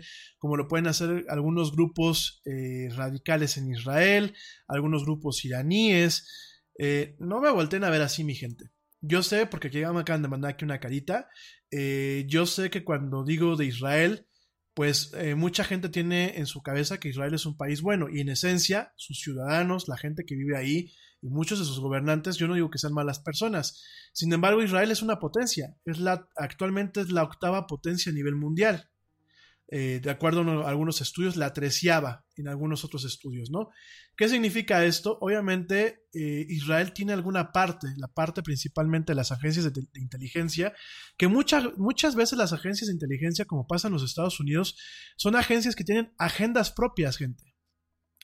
Las agencias alfabeto, que muchas veces se le conocen, o las agencias de inteligencia sobre todo, y de contrainteligencia, son entidades gubernamentales que en ocasiones tienen agencias, eh, agendas propias por su funcionamiento, por las eh, capacidades y prerrogativas que tienen, por la infraestructura sobre la cual han sido fundadas y muchas veces por los propios motivos sobre los cuales trabajan. Entonces, no es raro, no es raro toparnos con agencias, por ejemplo, aquí en México el CISEN o en Estados Unidos la CIA o en Israel el Mossad, que operan muchas veces sin el beneplácito o sin eh, la supervisión directa de los núcleos de poder político de los gobiernos, sin que muchos de los poderes legislativo e inclusive ejecutivo estén al tanto al 100% de sus operaciones. Entonces, cuando yo digo Israel, no es para que lo vean como que es un, es un tema pues netamente terrorista, es un tema de la naturaleza de este tipo de potencias y de las agencias que definitivamente no representan ni a sus ciudadanos ni muchas veces a ciertas esferas gubernamentales, ¿no? Entonces, en este caso, pues directamente vemos eh, esos ataques, esos ataques a Estados Unidos en el 2016, a Francia en el 2017, a México en el 2018, en donde pues directamente han roto con la seguridad de las redes y de las operaciones de estos partidos políticos, han logrado eh, eh, obtener información. ¿Qué clase de información? Desde listas de partidarios de la, o de militantes de estos partidos, listas eh, de las bases de datos electorales que muchos de los institutos dan. por supuesto también eh, listas, por ejemplo, de encuestadoras, de actividades, como les dicen aquí los políticos de tierra, eh, muchísimas cosas, ¿no? En este caso, bueno, pues directamente el primer ministro y ahorita me sigo con el caso nacional, el primer ministro Morrison pues dijo que eh, el sistema político de Australia y su democracia permanecen fuertes, vibrantes y protegidas. Sin embargo, sí hacen mucho hincapié de que el Centro de Ciberseguridad australiano pues detectó estas brechas mientras investigaba un ataque, un ataque y un intento de brecha y de acceso ilegal a la base de datos del Parlamento y que bueno, directamente dicen o descartan que hubo alguna interferencia electoral, ¿no? En este caso, Morrison, bueno, la cabeza del ACSC, que bueno, pues es este centro de ciberseguridad australiano, Alistair McGibbon, dijo que él no tenía la posibilidad de confirmar de que algún alguno o alguna serie de datos hayan sido robados como parte de este hackeo. Sin embargo, cuando fue contactado para comentario por eh, The Guardian, el líder del Partido Laborista, Bill Shorten, dijo que los partidos políticos actualmente estaban en el proceso de recolectar eh, grandes aumentos de información acerca de eh, los, sus votantes y de sus comunidades previo a la elección que viene, ¿no? En este caso, Morrison declinó confirmar quién está detrás de los ataques. Sin embargo, bueno, pues el periódico The Sydney Morning eh, de Sydney Morning eh, Herald está reportando que los ataques eh, llevan las huellas digitales de agentes chinos y de alguna forma agrega agrega a la posibilidad de la gente que estuvo de esos ataques a los gobiernos de China, Rusia, Israel y los Estados Unidos. O sea, fíjense nada más. Y a pesar de que los Estados Unidos y Australia pertenecen a, en un tema de aliados dentro de muchos, eh, eh, de muchos acuerdos internacionales que ellos tienen, por ejemplo el acuerdo 59 Eyes o Five Eyes o el acuerdo de, este, de los equelones, echelons que le llaman, bueno, pues directamente eh, se corre la posibilidad de que países como China, Rusia, Israel, Irán, Corea del Norte, pues tengan la capacidad y los Estados Unidos han tenido la capacidad de hackear directamente pues a estos partidos políticos australianos. Y bueno, déjame te platico, ya que estamos con este tema, la importancia de eh, mantener el tema de la seguridad digital hoy en día. Eh, hoy me doy cuenta y me he dado cuenta pues en mi contacto eh, pues en esfuerzo publicitario con algunos personajes políticos aquí en mi país en el pasado que definitivamente lo, de, lo que menos se preocupa un político es directamente de la seguridad digital que tiene él y de la que tiene su partido y la que tienen sus equipos. Y eso lo estamos viendo que hoy por hoy, hoy por hoy es un tema eh, que está afectando democracias, como lo vimos en el 2016 con la elección de los Estados Unidos. Eh, que está afectando radicalmente la forma en la que la gente opera, como lo vimos directamente en la elección del año pasado aquí mismo en México, en donde sabemos de buena fuente que algunos líderes, eh, líderes comunitarios con afinidades políticas fueron amenazados eh, en su momento para cambiar su voto y para obligar que sus comunidades cambiaran el voto en base a información que lograron obtener de algunos partidos, principalmente del Partido Acción Nacional y principalmente de algunos grupos estatales del Partido Revolucionario Institucional, ¿no? Esto no son ataques totalmente sofisticados, déjame te cuento, muchos de los ataques son por descuidos, eh, me ha tocado ver en algunos eventos de proselitismo que dejan las computadoras de los equipos de campaña a la mano llegan eh, pues con el montón de gente y cuando el candidato, cuando la, personalidad política está saludando y abrazando y tomándose la foto con medio mundo, muchas veces llegan ciertos actores a extraer información de estas máquinas, a tomar fotografías, a copiar archivos e inclusive es muy bien sabido que en algunos meetings políticos se han robado equipo de cómputo, no con fines de eh, hurto de material solamente por hurtar, sino definitivamente con fines de obtener y extraer la información que vienen en estos aparatos. Muchos de los candidatos y de sus equipos tienen sus máquinas sin niveles adecuados de seguridad ni de encripción de los datos que están ahí. Me he topado Digo, claro, aquí los políticos son muy fashion, ¿no? Entonces todo el mundo carga con su Mac, ¿no? Y sobre todo los chavos que se encargan eh, de gestionar la parte política eh, o las campañas llevan muchas veces un Mac. Es como un tema de status quo más que de funcionalidad. Ah, pero sorpresa, las Mac no tienen eh, el sistema eh, de Firebolt, que digámoslo así es la inscripción total del disco activada, ni tienen las contraseñas de arranque totalmente activadas, solamente tienen las contraseñas de usuario. ¿Qué pasa? Que con otra máquina Mac tú puedes romper alguna de estas inscripciones que diga alguna de estas eh, líneas de seguridad y directamente ver los contenidos que tienen estos discos duros. Te recuerdo que Mac es, eh, es, una plataforma muy, muy cómoda para muchos aspectos y una de las comodidades que tiene se llama Target, eh, Target Drive, en donde tú una máquina, una máquina Mac que no arranca correctamente, tú la puedes conectar a otra a través del puerto Thunderbolt o a través en su momento del puerto eh, Firewire, pero principalmente ahora con las máquinas modernas es a través del puerto Thunderbolt. Entonces tú arrancas una, la, la, pones en el modo Target, eh, Target Drive o Target, eh, Target Disk y directamente desde la otra Mac lo puedes acceder como si fuera un disco duro externo y de ahí puedes obtener información aunque eh, el sistema no esté abierto o aunque tú no hayas podido conectarte con las credenciales de usuario directamente a este tipo de cuestiones. Mucho de este ataque tan sofisticado se ha hecho en algunos meetings políticos. Por ahí me sé que, aquí en Querétaro a alguien en su momento le sustrajeron su máquina por un par de horas, pensaron que era parte de su mismo comité, que se habían llevado las, mochilas y las computadoras en un meeting político, y no, fue para copiar la información de esta máquina.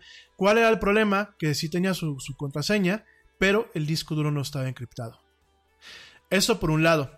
Por el otro lado, ya hay maquinitas que permiten copiar, eh, romper la seguridad de teléfonos como los iPhones y copiar la información de esos teléfonos, incluyendo cuentas eh, de usuario y contraseñas para poder acceder a correos electrónicos y incluyendo listas de contactos, eh, lo que son las bases de datos de WhatsApp, todo ese tipo de cuestiones se pueden copiar. Estas maquinitas en su momento solamente se vendían para lo que son las fuerzas policíacas y de la autoridad, principalmente en Estados Unidos. Pero ¿qué creen? Una búsqueda en eBay nos ha dado, nos ha permitido ver que hay maquinitas de estas que se venden como descompuestas o como ya eh, sin funcionamiento eh, por 100 y 200 dólares, pero que creen que son máquinas que sí funcionan. Entonces tú conectas un disco duro o conectas un teléfono, un iPhone eh, totalmente en blanco, conectas el iPhone objetivo del cual vas a copiar la información y la puedes copiar prácticamente en minutos. 100 dólares, amigos, es lo que cuesta una maquinita. No, no les voy a pasar los links para que, para que ustedes las compren, ni les voy a decir cuál es la marca. Pero tú te compras una maquinita de estas que aparte tienen una touchscreen y todo es automatizado. No tienes que quebrarte la cabeza para saber cómo utilizarlas. Entonces, de esta forma, eh, me ha pasado que muchas veces dejan los teléfonos regados en las mesas cuando están haciendo un acto de proselitismo. En el momento en que se paran para las fotos, alguien puede llegar, puede directamente con una maquinita esas. Ah, pues fíjate que sabes qué, se me quedó, se me está quedando sin batería mi teléfono. ¿Me prestas un cargador? Sí, mira, conéctalo aquí. Y a lo mejor llegas con una cajita, con algo que parezca una batería, tienes la maquinita esta escondida, conectas tu teléfono y mientras cargas tu iPhone, te estoy copiando la información para poder ver por dónde te estás moviendo, cómo vas con las encuestas, quiénes son tus militantes. Y aquí el tema, porque últimamente, pues si un político está haciendo en teoría bien las cosas, pues no tenía nada que, ocultar, ¿no? Pero aquí es la información que muchas veces los políticos cargan, información de los militantes, de los votantes e información personal de terceras personas. Entonces, hazte de cuenta que yo obtengo una base de datos de un partido político, etc., en un, en un tema estatal, y yo con esa base de datos me dedico a hablar a la gente y amenazarla para que no voten por ellos, porque les puedo decir que yo los tengo vigilados, que los tengo totalmente monitoreados y que si votan o apoyan ese partido les puede ir muy mal. Cosa que ya ha pasado aquí en México. Ah, ¿verdad? Ya por aquí me están haciendo caritas. Pues sí, ¿qué esperaban? Mi gente, es que así funcionan las cosas hoy en día. Así, el tema de la seguridad digital, a eso estamos llegando. ¿Qué esperaban? Los medios, miren, los medios son, como lo hemos platicado muchas veces, los medios nos han permitido mantener un contacto que antes no teníamos. Pero obviamente, todo lo que hace el ser humano, todas las creaciones, todo el avance científico, todo el avance tecnológico, todo el avance social, siempre tiene dos caras, como la misma realidad humana, como la misma vida humana, la misma vida de las sociedades, siempre hay dos caras en una moneda. Hay una cara buena y una cara mala. La cara mala es el mal uso que se le pueden dar a, estas, a este tipo de, tecnologías. Y el mal uso no solamente es el mal uso por ignorancia, sino el mal uso a partir de eh, conocimiento totalmente práctico de estas cuestiones. ¿Para qué? Para volverlos completamente armas, ¿no? Entonces, eh, esa es la forma en la que muchas veces se logran extraer información. ¿eh? Muchas veces la gente piensa de que tienes ahí un tema todo romántico, ¿no? Tienes al hacker que sale en la televisión sentado en una computadora, eh, tecleando mil palabras por segundo, mil comandos que muchas veces ni siquiera son, existen, o tenemos estas pantallas que son muy estéticas, donde todo se ve muy fácil, y hackeando, ¿no? Y obteniendo información prácticamente hasta del color de chones que traes puesto. Sin embargo, mucho de las fugas de información de alto nivel que hoy tenemos es por tonterías o por, o por faltas que el usuario tiene comúnmente, ¿no? Lo que siempre les he dicho, hoy en día el teléfono celular, los teléfonos inteligentes, son temas muy personales. Y lo que les digo, cuando una persona que no conozcan les pida pre- pre- prestado el teléfono, dos opciones. Una, o ustedes les marcan el número al que se quiere comunicar y eh, checan que la persona no se mueva de ahí. Y de hecho se lo aclaran. Oye, discúlpame, pero por, por un tema de seguridad no puedo dejar que te alejes con mi teléfono. ¿Me, me puedes pasar el teléfono para que yo te lo marque? O dos, no lo presten. No lo presten porque hay, hay muchas formas de obtener la información que viene en el teléfono. Y yo sé que, van a- que mucha gente de ustedes se cansa, sobre todo cierta parte de la generación de los baby boomers, se cansan de repetirme de que nada deben, nada temen y de que su información que tienen en esos teléfonos no vale nada. Sí vale, mi gente. Sí vale porque muchos de ustedes tienen en el WhatsApp, y lo vuelvo a repetir, muchos de ustedes tienen la tarjeta de débito que le mandaron a alguien para que les depositara o la tarjeta de débito que para una comida, una carne asada o algo les mandaban a ustedes para que ustedes depositaran. Ya ahí hay una información que a lo mejor no de ustedes, pero que ya vale.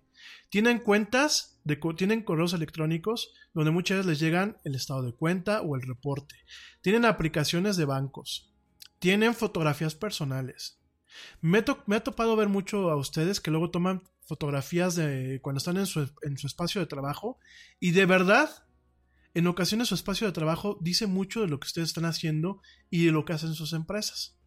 Me ha topado, me he tocado ver eh, que suben a, a Facebook, porque una cosa es que ustedes lo mantengan privado o que lo manejen entre, entre una o dos personas, y otra cosa es cuando, por ejemplo, ustedes Me, me, me, me, me, but also you. The Pharaoh fast forwards his favorite foreign film, Powder Donut. okay, what's my line? Uh, the only line I see here on the script is get options based on your budget with the name your price tool from Progressive. Oh man, that's a tongue twister, huh? I'm sorry, I'm gonna need a few more minutes.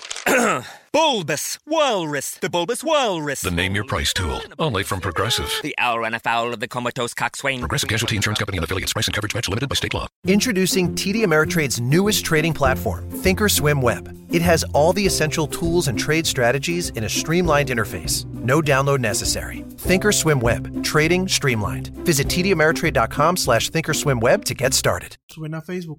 Y me ha tocado ver que, por ejemplo, tienen el teléfono con el post-it que dice número, eh, contraseña y usuario para entrar a la, intranet, ¿no? O me ha tocado ver inclusive papeles de cotizaciones, por ejemplo, en torno a un proyecto, ¿no? Y ustedes presumen el Starbucks o presumen la pantalla o presumen que están trabajando, pero tienen ustedes información que realmente bajo eh, los teléfonos más recientes se captura de una forma muy clara y que puede ser eh, abusada por gente que ustedes no conocen en Facebook y que tienen en Facebook, o que puede ser abusada cuando ustedes, por ejemplo, le prestan a alguien el teléfono o descuidan su teléfono. Eh, tienen ese tipo de cosas. Tienen, por ejemplo, ¿qué es lo que hacen ustedes? Le ponen a la novia o al novio eh, mi, mi corazón, ¿no? O Chupi bebé. O Baby Yeti, ¿no? Entonces, ¿qué pasan? Pues muchas veces con esos contactos, uno checa las listas, le marca al Baby Yeti y, le hace, y se hace pasar por una persona que los conoce a ustedes y pueden eh, de esa forma extorsionar a la persona que está otro lado en el teléfono, ¿no? Miren, un, un- un escenario de riesgo. Fíjense nada más, para que se den una idea. Yo soy un político y estoy en un restaurante. Y de pronto llega alguien y nos empezamos a tomar fotos y todo ese rollo y alguien, y alguien que quiere quedar bien le dice, oye, préstame tu teléfono porque fíjate que se descargó y pues estoy preocupado porque no sé si mi hija llegó a la casa o no, ¿no? ¿Y qué hacen los políticos? Le dicen muchas veces a su asistente, oye, fulanito, préstale tu teléfono para que marque, ¿no? Para quedar bien.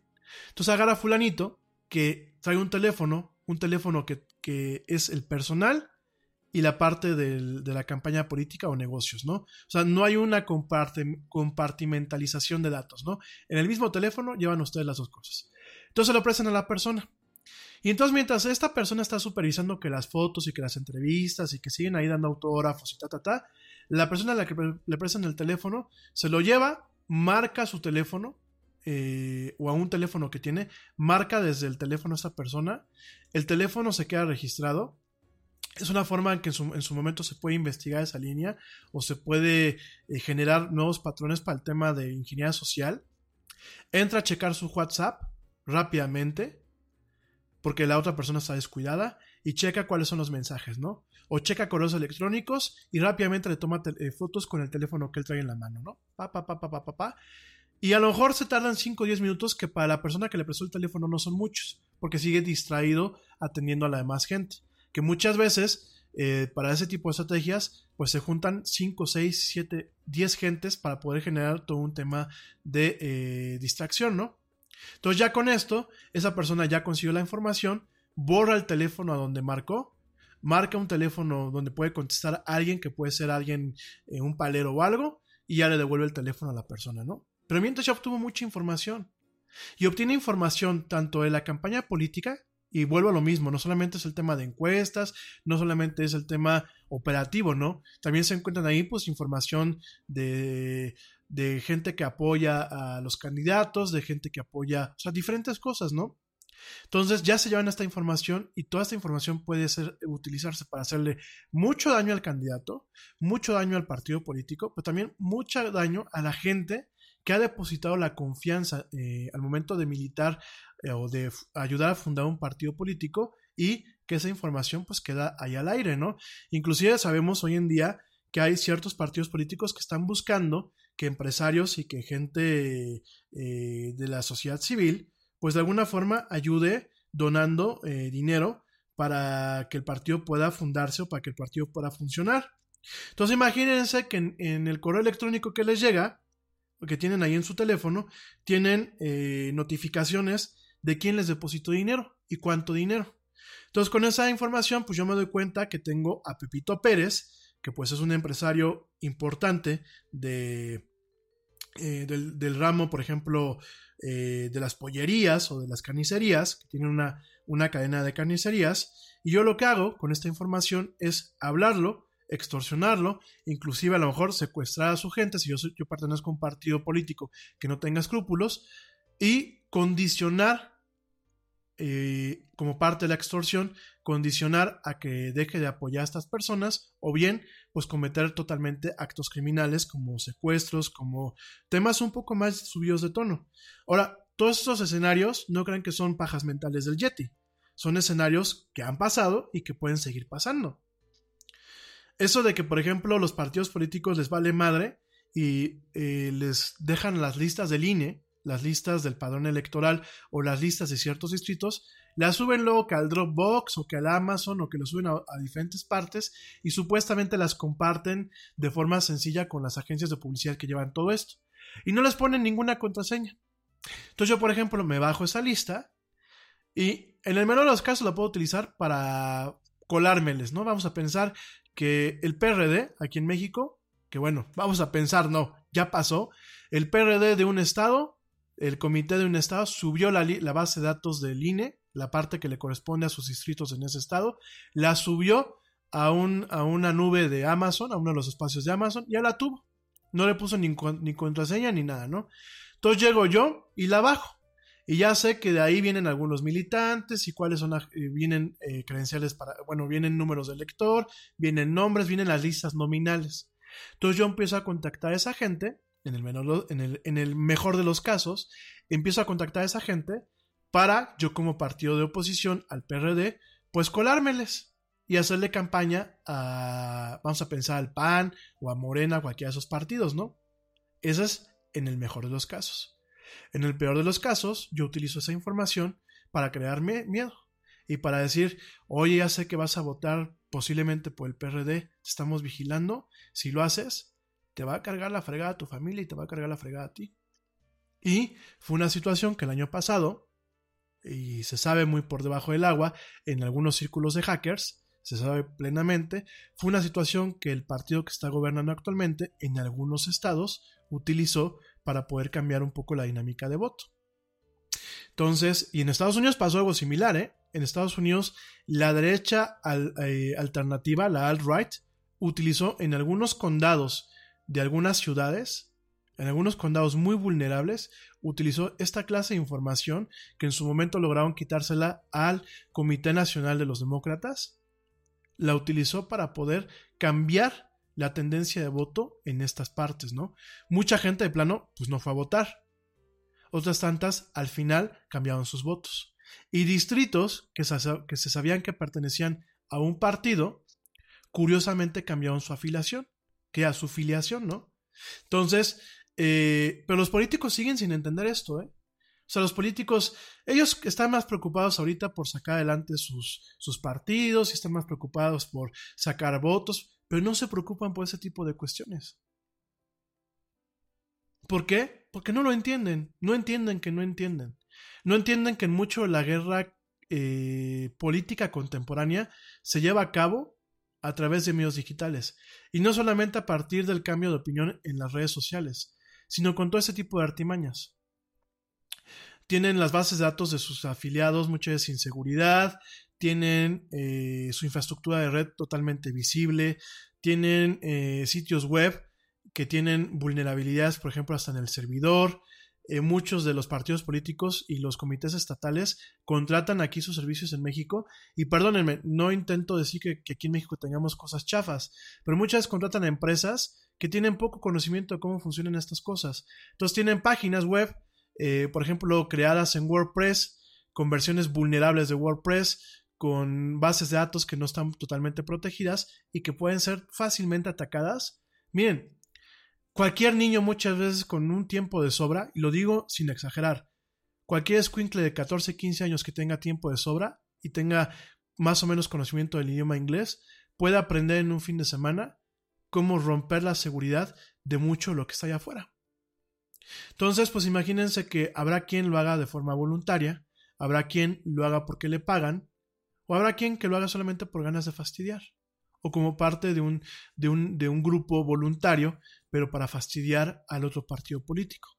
Entonces, si ya de por sí realmente no, no, podemos hablar en las democracias modernas de una meritocracia, en donde realmente se vota por los méritos o por las cosas que realmente hicieron los partidos políticos, pues ahora menos, porque mucho de esta pelea no se hace solamente en redes sociales, se hace a través de todas estas artimañas en donde se hackean cuentas, se hackea información, se obtienen datos, se, generan fugas y con toda esta información se puede cambiar las tendencias de voto a un plano súper profundo y, que va más allá de la tierra y la propaganda, de la propaganda electoral como tal. Cuando hablo de tierra es un término que manejan los políticos de eh, vamos a hacer campaña en tierra, ¿no? Que es directamente ir a visitar a la gente y tomarse la foto y dorar la píldora con los cambios y con las promesas. Eso es tierra.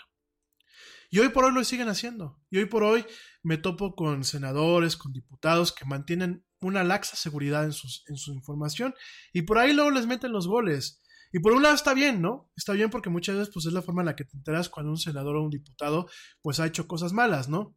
Pero por otro lado también es un tema en donde no hay ningún ninguna cuestión de privacidad y muchas veces el que menos es afectado es el, el, actor político. El que muchas veces termina siendo afectado pues son sus militantes o la gente que, que confió en él. Y son afectadas con amenazas, con secuestros, con agresiones. Eh, muchos eh, periodistas y mucha gente eh, que ha perdido la vida muchas veces por eh, comentar el tema de, una cuestión política, pues muchas veces la información se permea a través de los registros que en ocasiones tienen los actores políticos y no protegen con, con todo este tema, ese, ese, tipo de cosas, ¿no? Entonces, son cuestiones que ya están, que ya, ya no son el futuro y ya no son suposiciones, son cuestiones que siguen afectando el hoy por hoy, las elecciones y el entorno político en las democracias contemporáneas. Ahora, mucha gente aquí en México se ría de que, ay, los rusos, ¿qué les interesa México? ¿De verdad ustedes piensan que a los rusos no les interesa México? ¿No piensan ustedes que si, los, si México en algún momento se desvincula de lo que es la noción occidental de la democracia y la economía moderna, en algún momento puede abrirle las puertas a que se vuelva una sucursal más de los rusos? Y digo antes de que ustedes me digan, no, es que los rusos son bien buena onda y son bien chingones y son, son los buenos del cuento y ahí hay mucha libertad y mucha paz dense una vuelta por Rusia, ahorita que ya no es mundial. Digo, porque mucha gente el año pasado se fue a Rusia y llegaban diciéndome, no, mi Rami, allá todo muy limpio y todo muy moderno y se ve todo con mucho dinero y la gente muy culta y a todo el mundo le va muy bien. Ajá. Digo, yo también cuando salgo de fiesta, pues me quito la barba, me quito los pelos de las orejas, me lavo el hocico, me baño muy bien y como decimos aquí en México, me voy todo guapo para dar el gatazo, ¿verdad? Pero claro, una cosa es el Rami de noche al Rami que amanece al día siguiente, ¿verdad? Y así somos todos los países. Y una cosa es el país que se muestra cuando tienes un evento, todo maquilladito, todo bonito, la gente sonriente y todo el mundo con eh, transmitiendo paz y armonía.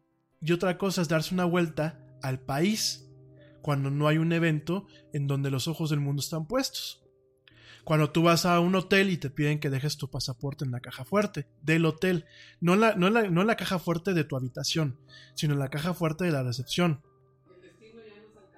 Sí, como dicen por aquí en cabina, el destino ya, nos alcanzó, mi gente. Entonces es muy fácil decir que los rusos, que los rusos, digo, me queda claro que también los norteamericanos tampoco son muy buena onda. Y volvemos a lo mismo. Eh, las agencias de inteligencia muchas veces no tienen nada que ver con, lo que es, con lo que es el pueblo. Me queda muy claro, gente. Pero definitivamente a mí el día de mañana no me gustaría pues que México se vuelva una sucursal de la potencia rusa. No me gustaría que, mi, que México tenga un conflicto fuerte con el vecino del norte. ¿Puede pasar? Por supuesto que puede pasar. Por, supuesto, por supuesto que puede pasar porque el vecino del norte, que en su momento mantuvo una hegemonía, mantuvo un tema policial, que a lo mejor nunca fue el mejor, ¿eh? Hay que reconocer que los gringos no han hecho un buen trabajo en, en cuidar al mundo, ¿no? Y que muchas veces se metían por temas de intereses y porque pues siempre han tenido un complejo eh, militar industrial muy poderoso. Hay que reconocerlo. Sin embargo, sin embargo, bueno, pues dentro de lo que cabe, no nos ha ido tan mal con, ese, con esa policía. Digo, por supuesto nos podía haber ido mejor, pero por supuesto que nos puede ir peor. Y quien conoce muy bien a los rusos, los rusos son gente, el pueblo ruso son gente muy ingeniosa, tienen capacidades eh, cognitivas muy cañonas, eh, son buenos para las matemáticas, son buenos para la ciencia, son buenos para el ajedrez, son buenos para el arte, son buenos para conspirar, pero son pueblos que son muy sanguinarios. Son pueblos que ni siquiera como un tema de marketing como lo hacen los Estados Unidos mantienen en alto el tema de los derechos humanos. Ya estamos viendo en Rusia el tema de una prohibición a todo lo que haga alusión a lo que es eh, la comunidad lésbico-gay. Ya vemos un tema de prohibición a todo aquello que no sea la religión eh, católica. Ya vemos temas de censura. Vemos temas en donde realmente Putin, como alguien que salió de la KGB, pues realmente ha creado una red de inteligencia para poder tener el país en algunos aspectos doblegado en torno a lo que son las libertades y los derechos humanos. También vemos una economía que, pues sí, el año pasado daban el gatazo, ¿no? Como decimos aquí en México y todo se veía muy bonito y todo se veía de alto nivel. pero hay, gente que se ve aquejada por una pobreza muy profunda y que sigue emigrando eh, de, de Rusia a otros países. Entonces, no todo es la perfección en Rusia. Y la mentalidad rusa durante mucho tiempo, sobre todo en la época de los zares, eh, los eh, caciques rusos, pues son, son mentalidades en donde en las vidas humanas no hay un respeto como tal a ellas, ni siquiera a nivel mercadológico, ¿no? Digo, porque me queda claro que los estados, eh, lo que son las ciertas esferas norteamericanas tampoco lo tienen. Pero por lo menos van con este rollo de las libertades y por lo menos hay ciertas instituciones y ciertos movimientos políticos que buscan mantener un contrapeso contra eh, los aparatos eh, muy, muy, muy eh, sanguinarios que en ocasiones tienen lo que es eh, el, el aparato o el complejo militar e industrial, el complejo eh, armamentístico eh, industrial y por supuesto eh, parte de lo que son las, las, agencias de inteligencia, ¿no? Pero hay que recordar que en Estados Unidos todo existe una, una, división entre los poderes y una división entre lo que es el gobierno operativo y lo que son el gobierno basado en las agencias de inteligencia. En un país como Rusia, el gobierno y las inteligencias, eh, las agencias de inteligencia mantienen las mismas agendas. Entonces, estamos viviendo una, una especie de Segunda Guerra Fría, eh, en donde, bueno, vemos eh, los tentáculos de países como Rusia, países como China, que los chinos tienen cosas muy buenas, han hecho cosas maravillosas, pero te recuerdo que en China tenemos el tema del score social, que mañana te voy a platicar un poquito acerca de él, y tenemos cuestiones en donde los derechos humanos como tal no existen. Entonces tampoco es adecuado cuando vemos que un país como China y un país como Rusia empiezan directamente y de forma rastreable y con evidencias a trastocar los mecanismos y el funcionamiento democrático en los países y sobre todo en las democracias occidentales. Entonces, lo vimos el año pasado aquí en Estados Unidos. Mucho de lo que apoyó al partido que está gobernando actualmente, y por favor no me levanten las cejas, y esto es algo bien sabido, fueron entes rusos. Quizás no de forma abierta para cambiar eh, lo que es eh, desde un estado eh, los resultados de una elección. Sin embargo, se sabe que ciertas cabezas eh, de la estrategia digital, que hay que reconocerlo, la del partido gobernante tiene grandes cabezas en el tema de eh, cyber warfare, que es el, guerrilleo digital. muchas de ellas recurrieron a empresas y a consultores rusos para poder utilizar de forma efectiva ciertas armas digitales y ayudar a cambiar el destino de la elección, además de, bueno, ciertas cuestiones políticas que se dieron. Yo sé que muchos de ustedes me van a decir, es que nosotros votamos buscando un cambio. Quizás algunos de ustedes sí. Quizás otros tantos votaron, como siempre lo he dicho, buscando ver al país en ruinas, porque hay un segmento en todos los países que busca que arda Troya. Pero también algunos de ustedes votaron eh, de forma poco precisa, inocente pero poco precisa, por los cambios que se dieron a través de las informaciones y de las notas que llegaban en redes sociales. De hecho, me acuerdo mucho que el portal Russia Today, esta, este emblemático portal que su logotipo es la las dos letras RT sobre un fondo verde, Russia Today pertenece directamente a lo que es el gobierno ruso. Es decir, no es un ente de noticias aparte, es un, es un ente que pertenece a el gobierno y a las agencias de inteligencia rusas. Y eh, este portal de Russia Today fue el que se encargó en su momento de demeritar mayor, lo, más que pudo a la figura, por ejemplo, de Ricardo Anaya, que en su momento se, se mantenía como una alternativa electoral a lo que era el, el, candidato que ganó, que fue Andrés Manuel López Obrador. Fue lo mismo, fue algo muy similar a lo que pasó en Estados Unidos en las, en las elecciones del 2016, donde RT, este Russia Today, eh, se encargó de manchar lo más probable la imagen, lo más posible, perdón, la imagen de Hillary Clinton. Y fue la que se encargó de hacer escándalo de los correos electrónicos que manejaba por su lado eh, en, un bus, en un servidor de correo electrónico propio Hillary Clinton cuando fue secretaria de Estado. Y que bueno, fue algo que ayudó a presionar el cambio de opinión en aquellos estados que estaban de alguna forma con la duda de si Hillary Clinton iba a ser más de lo mismo o eh, en este caso pues el señor Donald Trump iba a cumplir con su promesa de ser totalmente un personaje o un actor antisistema. Entonces, eh, fíjense cómo muchos de los poderes eh, de fuera pues han manipulado para que las elecciones cambien, ¿no? Aquí en México se sabe que, bueno, ciertos elementos eh, del departamento de cyber warfare, de lo que es el foro de San Paulo, que en su momento les platicaba del, dichoso foro de San Paulo, pues ayudaron a lo que es la parte cibernética de Morena a crear una estrategia que permitiera eh, cambiar en muchos aspectos la opinión de aquel grupo eh, vulnerable de electores que todavía tenían duda de por quién irse y sobre todo siguen siendo la gente que se encarga no solamente en el plano digital sino en el plano real de eh, mantener la imagen del presidente. Ustedes llegan algo mal del señor presidente en redes sociales y verán que llegará un grupo de hormiguitas a intentarlos callar a punta de groserías o a punta de eh, extorsión a partir de lo que es el doxing, que ya les he platicado que es esto, ¿no? Entonces, aquí el problema, el problema es que como ciudadanos tenemos que estar muy al tanto.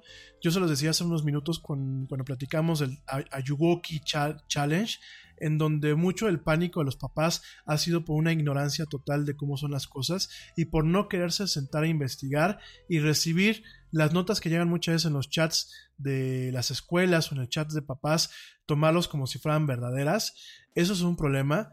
La otra parte, bueno, pues este, en este tema de la política es prácticamente lo mismo. Mucho de lo que le permitió, por ejemplo, llegar al eh, presidente de ultraderecha, Jair Bolsonaro, allá en Brasil, lo que le permitió llegar a la presidencia, pues fue a través de grupos de WhatsApp que divulgaban este tipo de notas falsas, lo que ocasionó, bueno, pues en su momento en Estados Unidos lo mismo a través de redes sociales como Twitter y sobre todo de Facebook, y lo que ocasionó aquí en México que, bueno, pues el señor López Obrador también llegara al poder, pues ha sido este tema del manejo de la desinformación, ¿no? Que no es nuevo, ¿eh? El manejo de la desinformación como propaganda política no es nuevo. De hecho, bueno, pues hay que dar las gracias al señor Goebbels, eh, perdón, Goebbels, al señor Goebbels, que fue pues el creador de la propaganda política como la conocemos para los nazis, allá en aquellas épocas de, de la Segunda Guerra Mundial. Pues bueno, directamente ahora tiene un medio de dispersión y de asimilación más rápida que son pues las plataformas de redes sociales y de mensajería instantánea, ¿no? Entonces, pues eso es un tema que tanto la ciudadanía tenemos que tomar en cuenta, tenemos que realmente dejar de hacer tonterías. ¿Cuáles son las tonterías? Bueno, dejar de comentar en las noticias. Yo sé que por aquí van a pegar un grito o hasta dos, pero creo que es un acto inútil querer comentar en los, en los portales de noticias eh, las opiniones de uno, cuando realmente lo que uno se está haciendo pues es eh, ser un, un, blanco o permitir que muchas veces lleguen las huestes pagadas y no pagadas de eh, los, de cualquiera de los actores políticos, no solamente el partido gobernante, sino también de otros partidos, a hacer ruido y de que realmente una opinión que puede ser muy valiosa, muy estructurada y muy bien fundamentada, pues se pierda en este mar de comentarios absurdos. Punto número uno.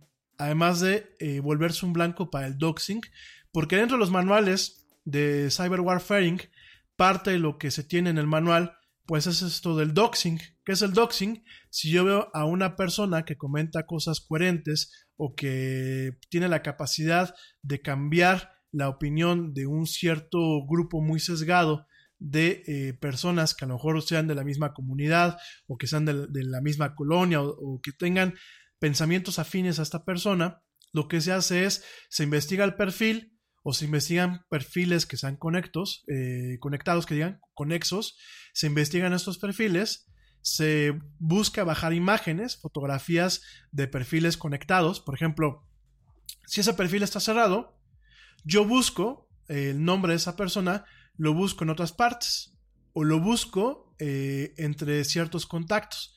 Entonces me doy cuenta que el Yeti, que tiene su perfil cerrado, de pronto el Yeti es amigo de Paquito Álvarez. Y Paquito Álvarez tiene fotos mías, porque cada vez que yo me voy de jarra con Paquito Álvarez, se ha tomado fotos conmigo. Y sale, eh, salgo yo. Entonces con esas fotos se puede armar un perfil buscando en la parte de eh, búsqueda de imágenes en Google. Se puede buscar eh, ciertas partes donde yo aparezca. Y yo puedo aparecer a lo mejor en perfiles que no tengo muy cerrados, o bien puedo aparecer en perfiles de otros amigos que tienen sus muros o sus perfiles, por ejemplo en el caso de Facebook, totalmente abiertos. Entonces, si bien Paquito tenía nada más dos fotos mías, Pepito, que también es mi amigo, puede tener su perfil abierto de par en par y no solamente puede tener fotos mías, puede tener inclusive check-ins en mi casa en donde diga celebrando y tomando chela con mi amigo el Yeti en su casa y fotos mías y la ubicación de la casa. Entonces con todo eso yo puedo armar un perfil en donde hay ciertos grupos en, internet, ciertos foros de hackers o ciertos foros de gente troll o de gente nociva como lo es eh, 2chan y 4chan, que ya les he platicado de estos dos grupos, en donde yo subo esa información y dejo que los usuarios hagan su champa. Usuarios que no tienen nada que ver, usuarios que tienen un tema ocioso. Entonces, pues de pronto me doy cuenta que me están hablando a las 3 de la mañana para mentarme la madre, o para tirarme la onda, o para decirme de lo que me va a morir, o para decirme que ya saben quién es mi familia, o para decirme etc.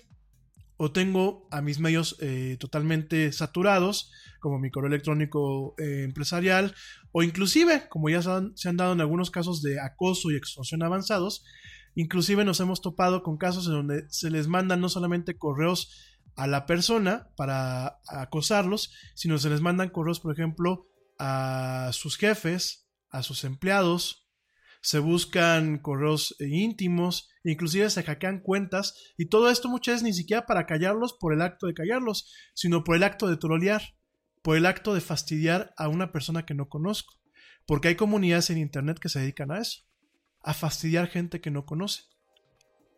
Entonces, aquí hay que tener mucho cuidado. Y fíjense nada más, todo esto que te platico no está sacado de la ciencia ficción.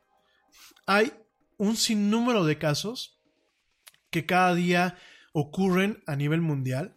Desafortunadamente en México no se llevan muchas una noción de estos casos porque nuestra policía cibernética, ja, no está facultada para llevarlos. No hay un plano legislativo que permita castigar realmente este tipo de acciones. No hay un plano legislativo que tenga instituciones poderosas que puedan realmente dedicarse a este trabajo. Digo, ya no se diga, ¿no? Si en los pasados gobiernos no, no haya presupuesto adecuado para tener equipo de punta, para tener personas totalmente capacitadas para esto, pues ya no te digo en este, en este sexenio, ¿no? Digo, aquí en México y en otros países de América Latina. Entonces, fíjense nada más, y los partidos políticos y los actores políticos les sigue valiendo un cacahuate todo ese tipo de cuestiones, ¿no? Entonces, al rato ya no solamente será la guerra por nuestra democracia, sino al rato será la guerra por defender lo que nos queda de nuestros derechos humanos y de nuestros derechos civiles, como la libertad de expresión, la libertad eh, de culto, la libertad de pensamiento y el derecho a la privacidad y a la salvaguarda de nuestra información. Por aquí me dicen que cuál es el papel del INAI entonces, la gente que vive aquí en México, me piden que no diga su nombre eh, al aire, pero me dicen, querido Yeti, entonces cuál es el papel del, INAI. El INAI en teoría eh, se le facultó en algún momento para mantener un tema de transparencia con las entidades gubernamentales y de cuidar nuestra información. Sin embargo, jurídicamente no existe un marco adecuado que realmente permita eh, perseguir de forma legal, de forma penal inclusive, pues los crímenes de este tipo de índoles. Desafortunadamente el INAI pues tiene muchas virtudes, pero actualmente en muchos aspectos está atado, atado de manos y no puede hacer mucho en torno a estas cuestiones. Ya no te digo la Comisión Nacional de Derechos Humanos, y lo peor es que no solamente es un tema de México, lo peor es que hay demasiados países con ese tipo de lagunas y con ese tipo de, de carencias, y muchas no existe un ejemplo del cual se pueda tomar para crear nuestros propios mecanismos legales para, o nuestra misma infraestructura operacional para poder evitar esta clase de problemas. En fin, oigan mi gente, se nos quedaban varias cosas en, el, tintero. directamente aquí en, la agenda. Pero bueno, ya mañana las vamos a estar platicando. Por aquí, pues esto creo que fue un tema bastante interesante. Y bueno, mañana vamos a estar platicando de Capitana Marvel, qué tal eh, ha funcionado esta película. Eh, vamos a estar platicando de este esfuerzo que dice, dice el señor eh, Mark Zuckerberg que va a hacer para cambiar Facebook y para convertirlo pues en una plataforma segura. Mañana vamos a estar platicando de algunos contenidos, algunos contenidos que han llegado ahora en marzo a lo que es directamente este, las plataformas de streaming, algunos contenidos recomendados. Y bueno, vamos a estar platicando toda esta semana no solamente de seguridad digital, como siempre lo hacemos, sino de otras cosas como videojuegos, como eh, cultura popular y como algunas recomendaciones de eh, películas y entretenimiento a través de los medios digitales. Rápidamente te comento que Apple eh, confirma el evento el 25 de marzo, en donde, en donde muy probablemente se lance, se lance un servicio de televisión que compita contra Netflix y el servicio de Apple News, en donde pues directamente veremos un servicio de suscripción que englobe a diferentes medios noticiosos en, un, en una sola aplicación o en un solo lugar, ¿no? Realmente la invitación que nos hacen llegar los amigos de Apple sencillamente viene con una etiqueta que se llama It's Showtime, es tiempo del show. Eh, directamente pensamos que va a lanzar, va a lanzar el servicio de Apple TV, que te lo repito, va a ser eh, o se piensa que va a ser la competencia a servicios como Netflix, como Hulu y como Amazon Prime Video.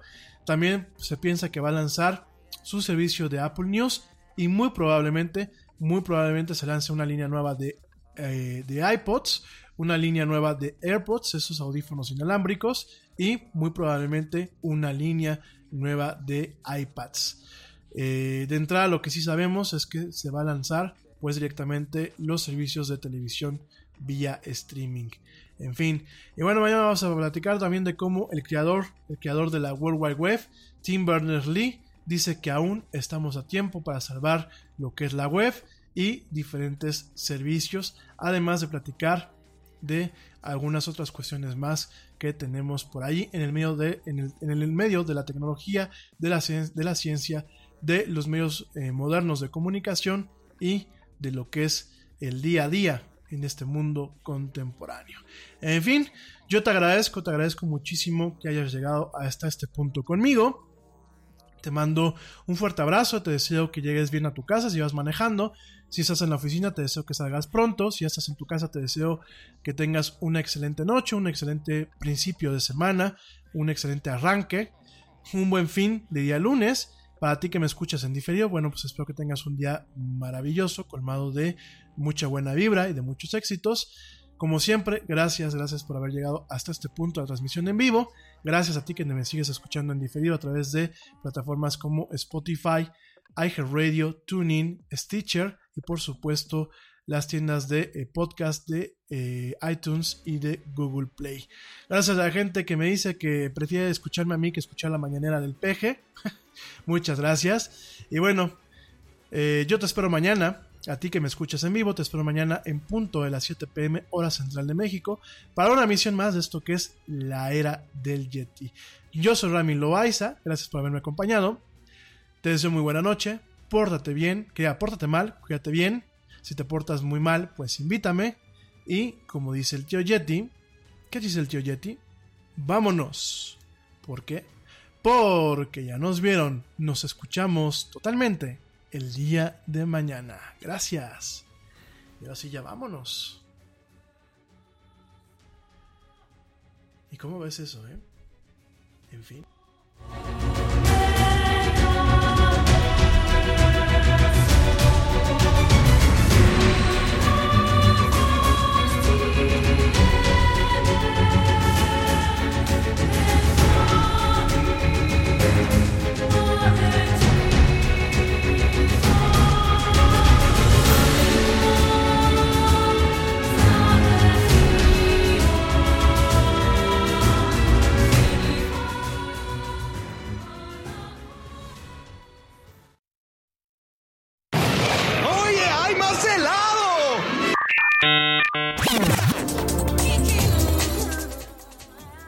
La actualidad no te deje helado.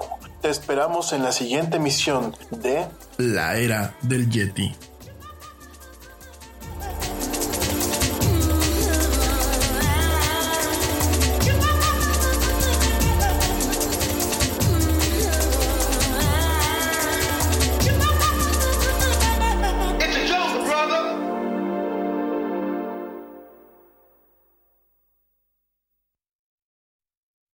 The thing about the Name Your Price tool from Progressive is that by now you've heard a lot of ads about the Name Your Price tool from Progressive. We probably don't even need the words the Name Your Price tool to tell you that our humpback whale pup gives you options based on your budget, or that our novelty hand buzzer helps you save on car insurance. And that's the thing about the tiny felt bag filled with marbles. At this point, you've heard a lot of ads about the elusive northern bobcat. The Name Your Price tool. the neighbor who baked you banana bread. Only from Progressive. Progressive Casualty Insurance Company and affiliates. Price and coverage match limited by state law. Te preocupas por la salud de tu familia y hoy un sistema inmunológico fuerte y una mejor nutrición son más importantes que nunca. Es por eso que los huevos Egglands Best te brindan más a ti y a tu familia. En comparación con los huevos ordinarios, Egglands Best te ofrece 6 veces más vitamina D y 10 veces más vitamina E, además de muchos otros nutrientes importantes, junto con ese delicioso sabor fresco de granja que a ti y tu familia les encanta. No son tiempos ordinarios, entonces, ¿por qué darle a tu familia huevos ordinarios? Solo Egglands Best. Mejor sabor, mejor nutrición, mejores huevos.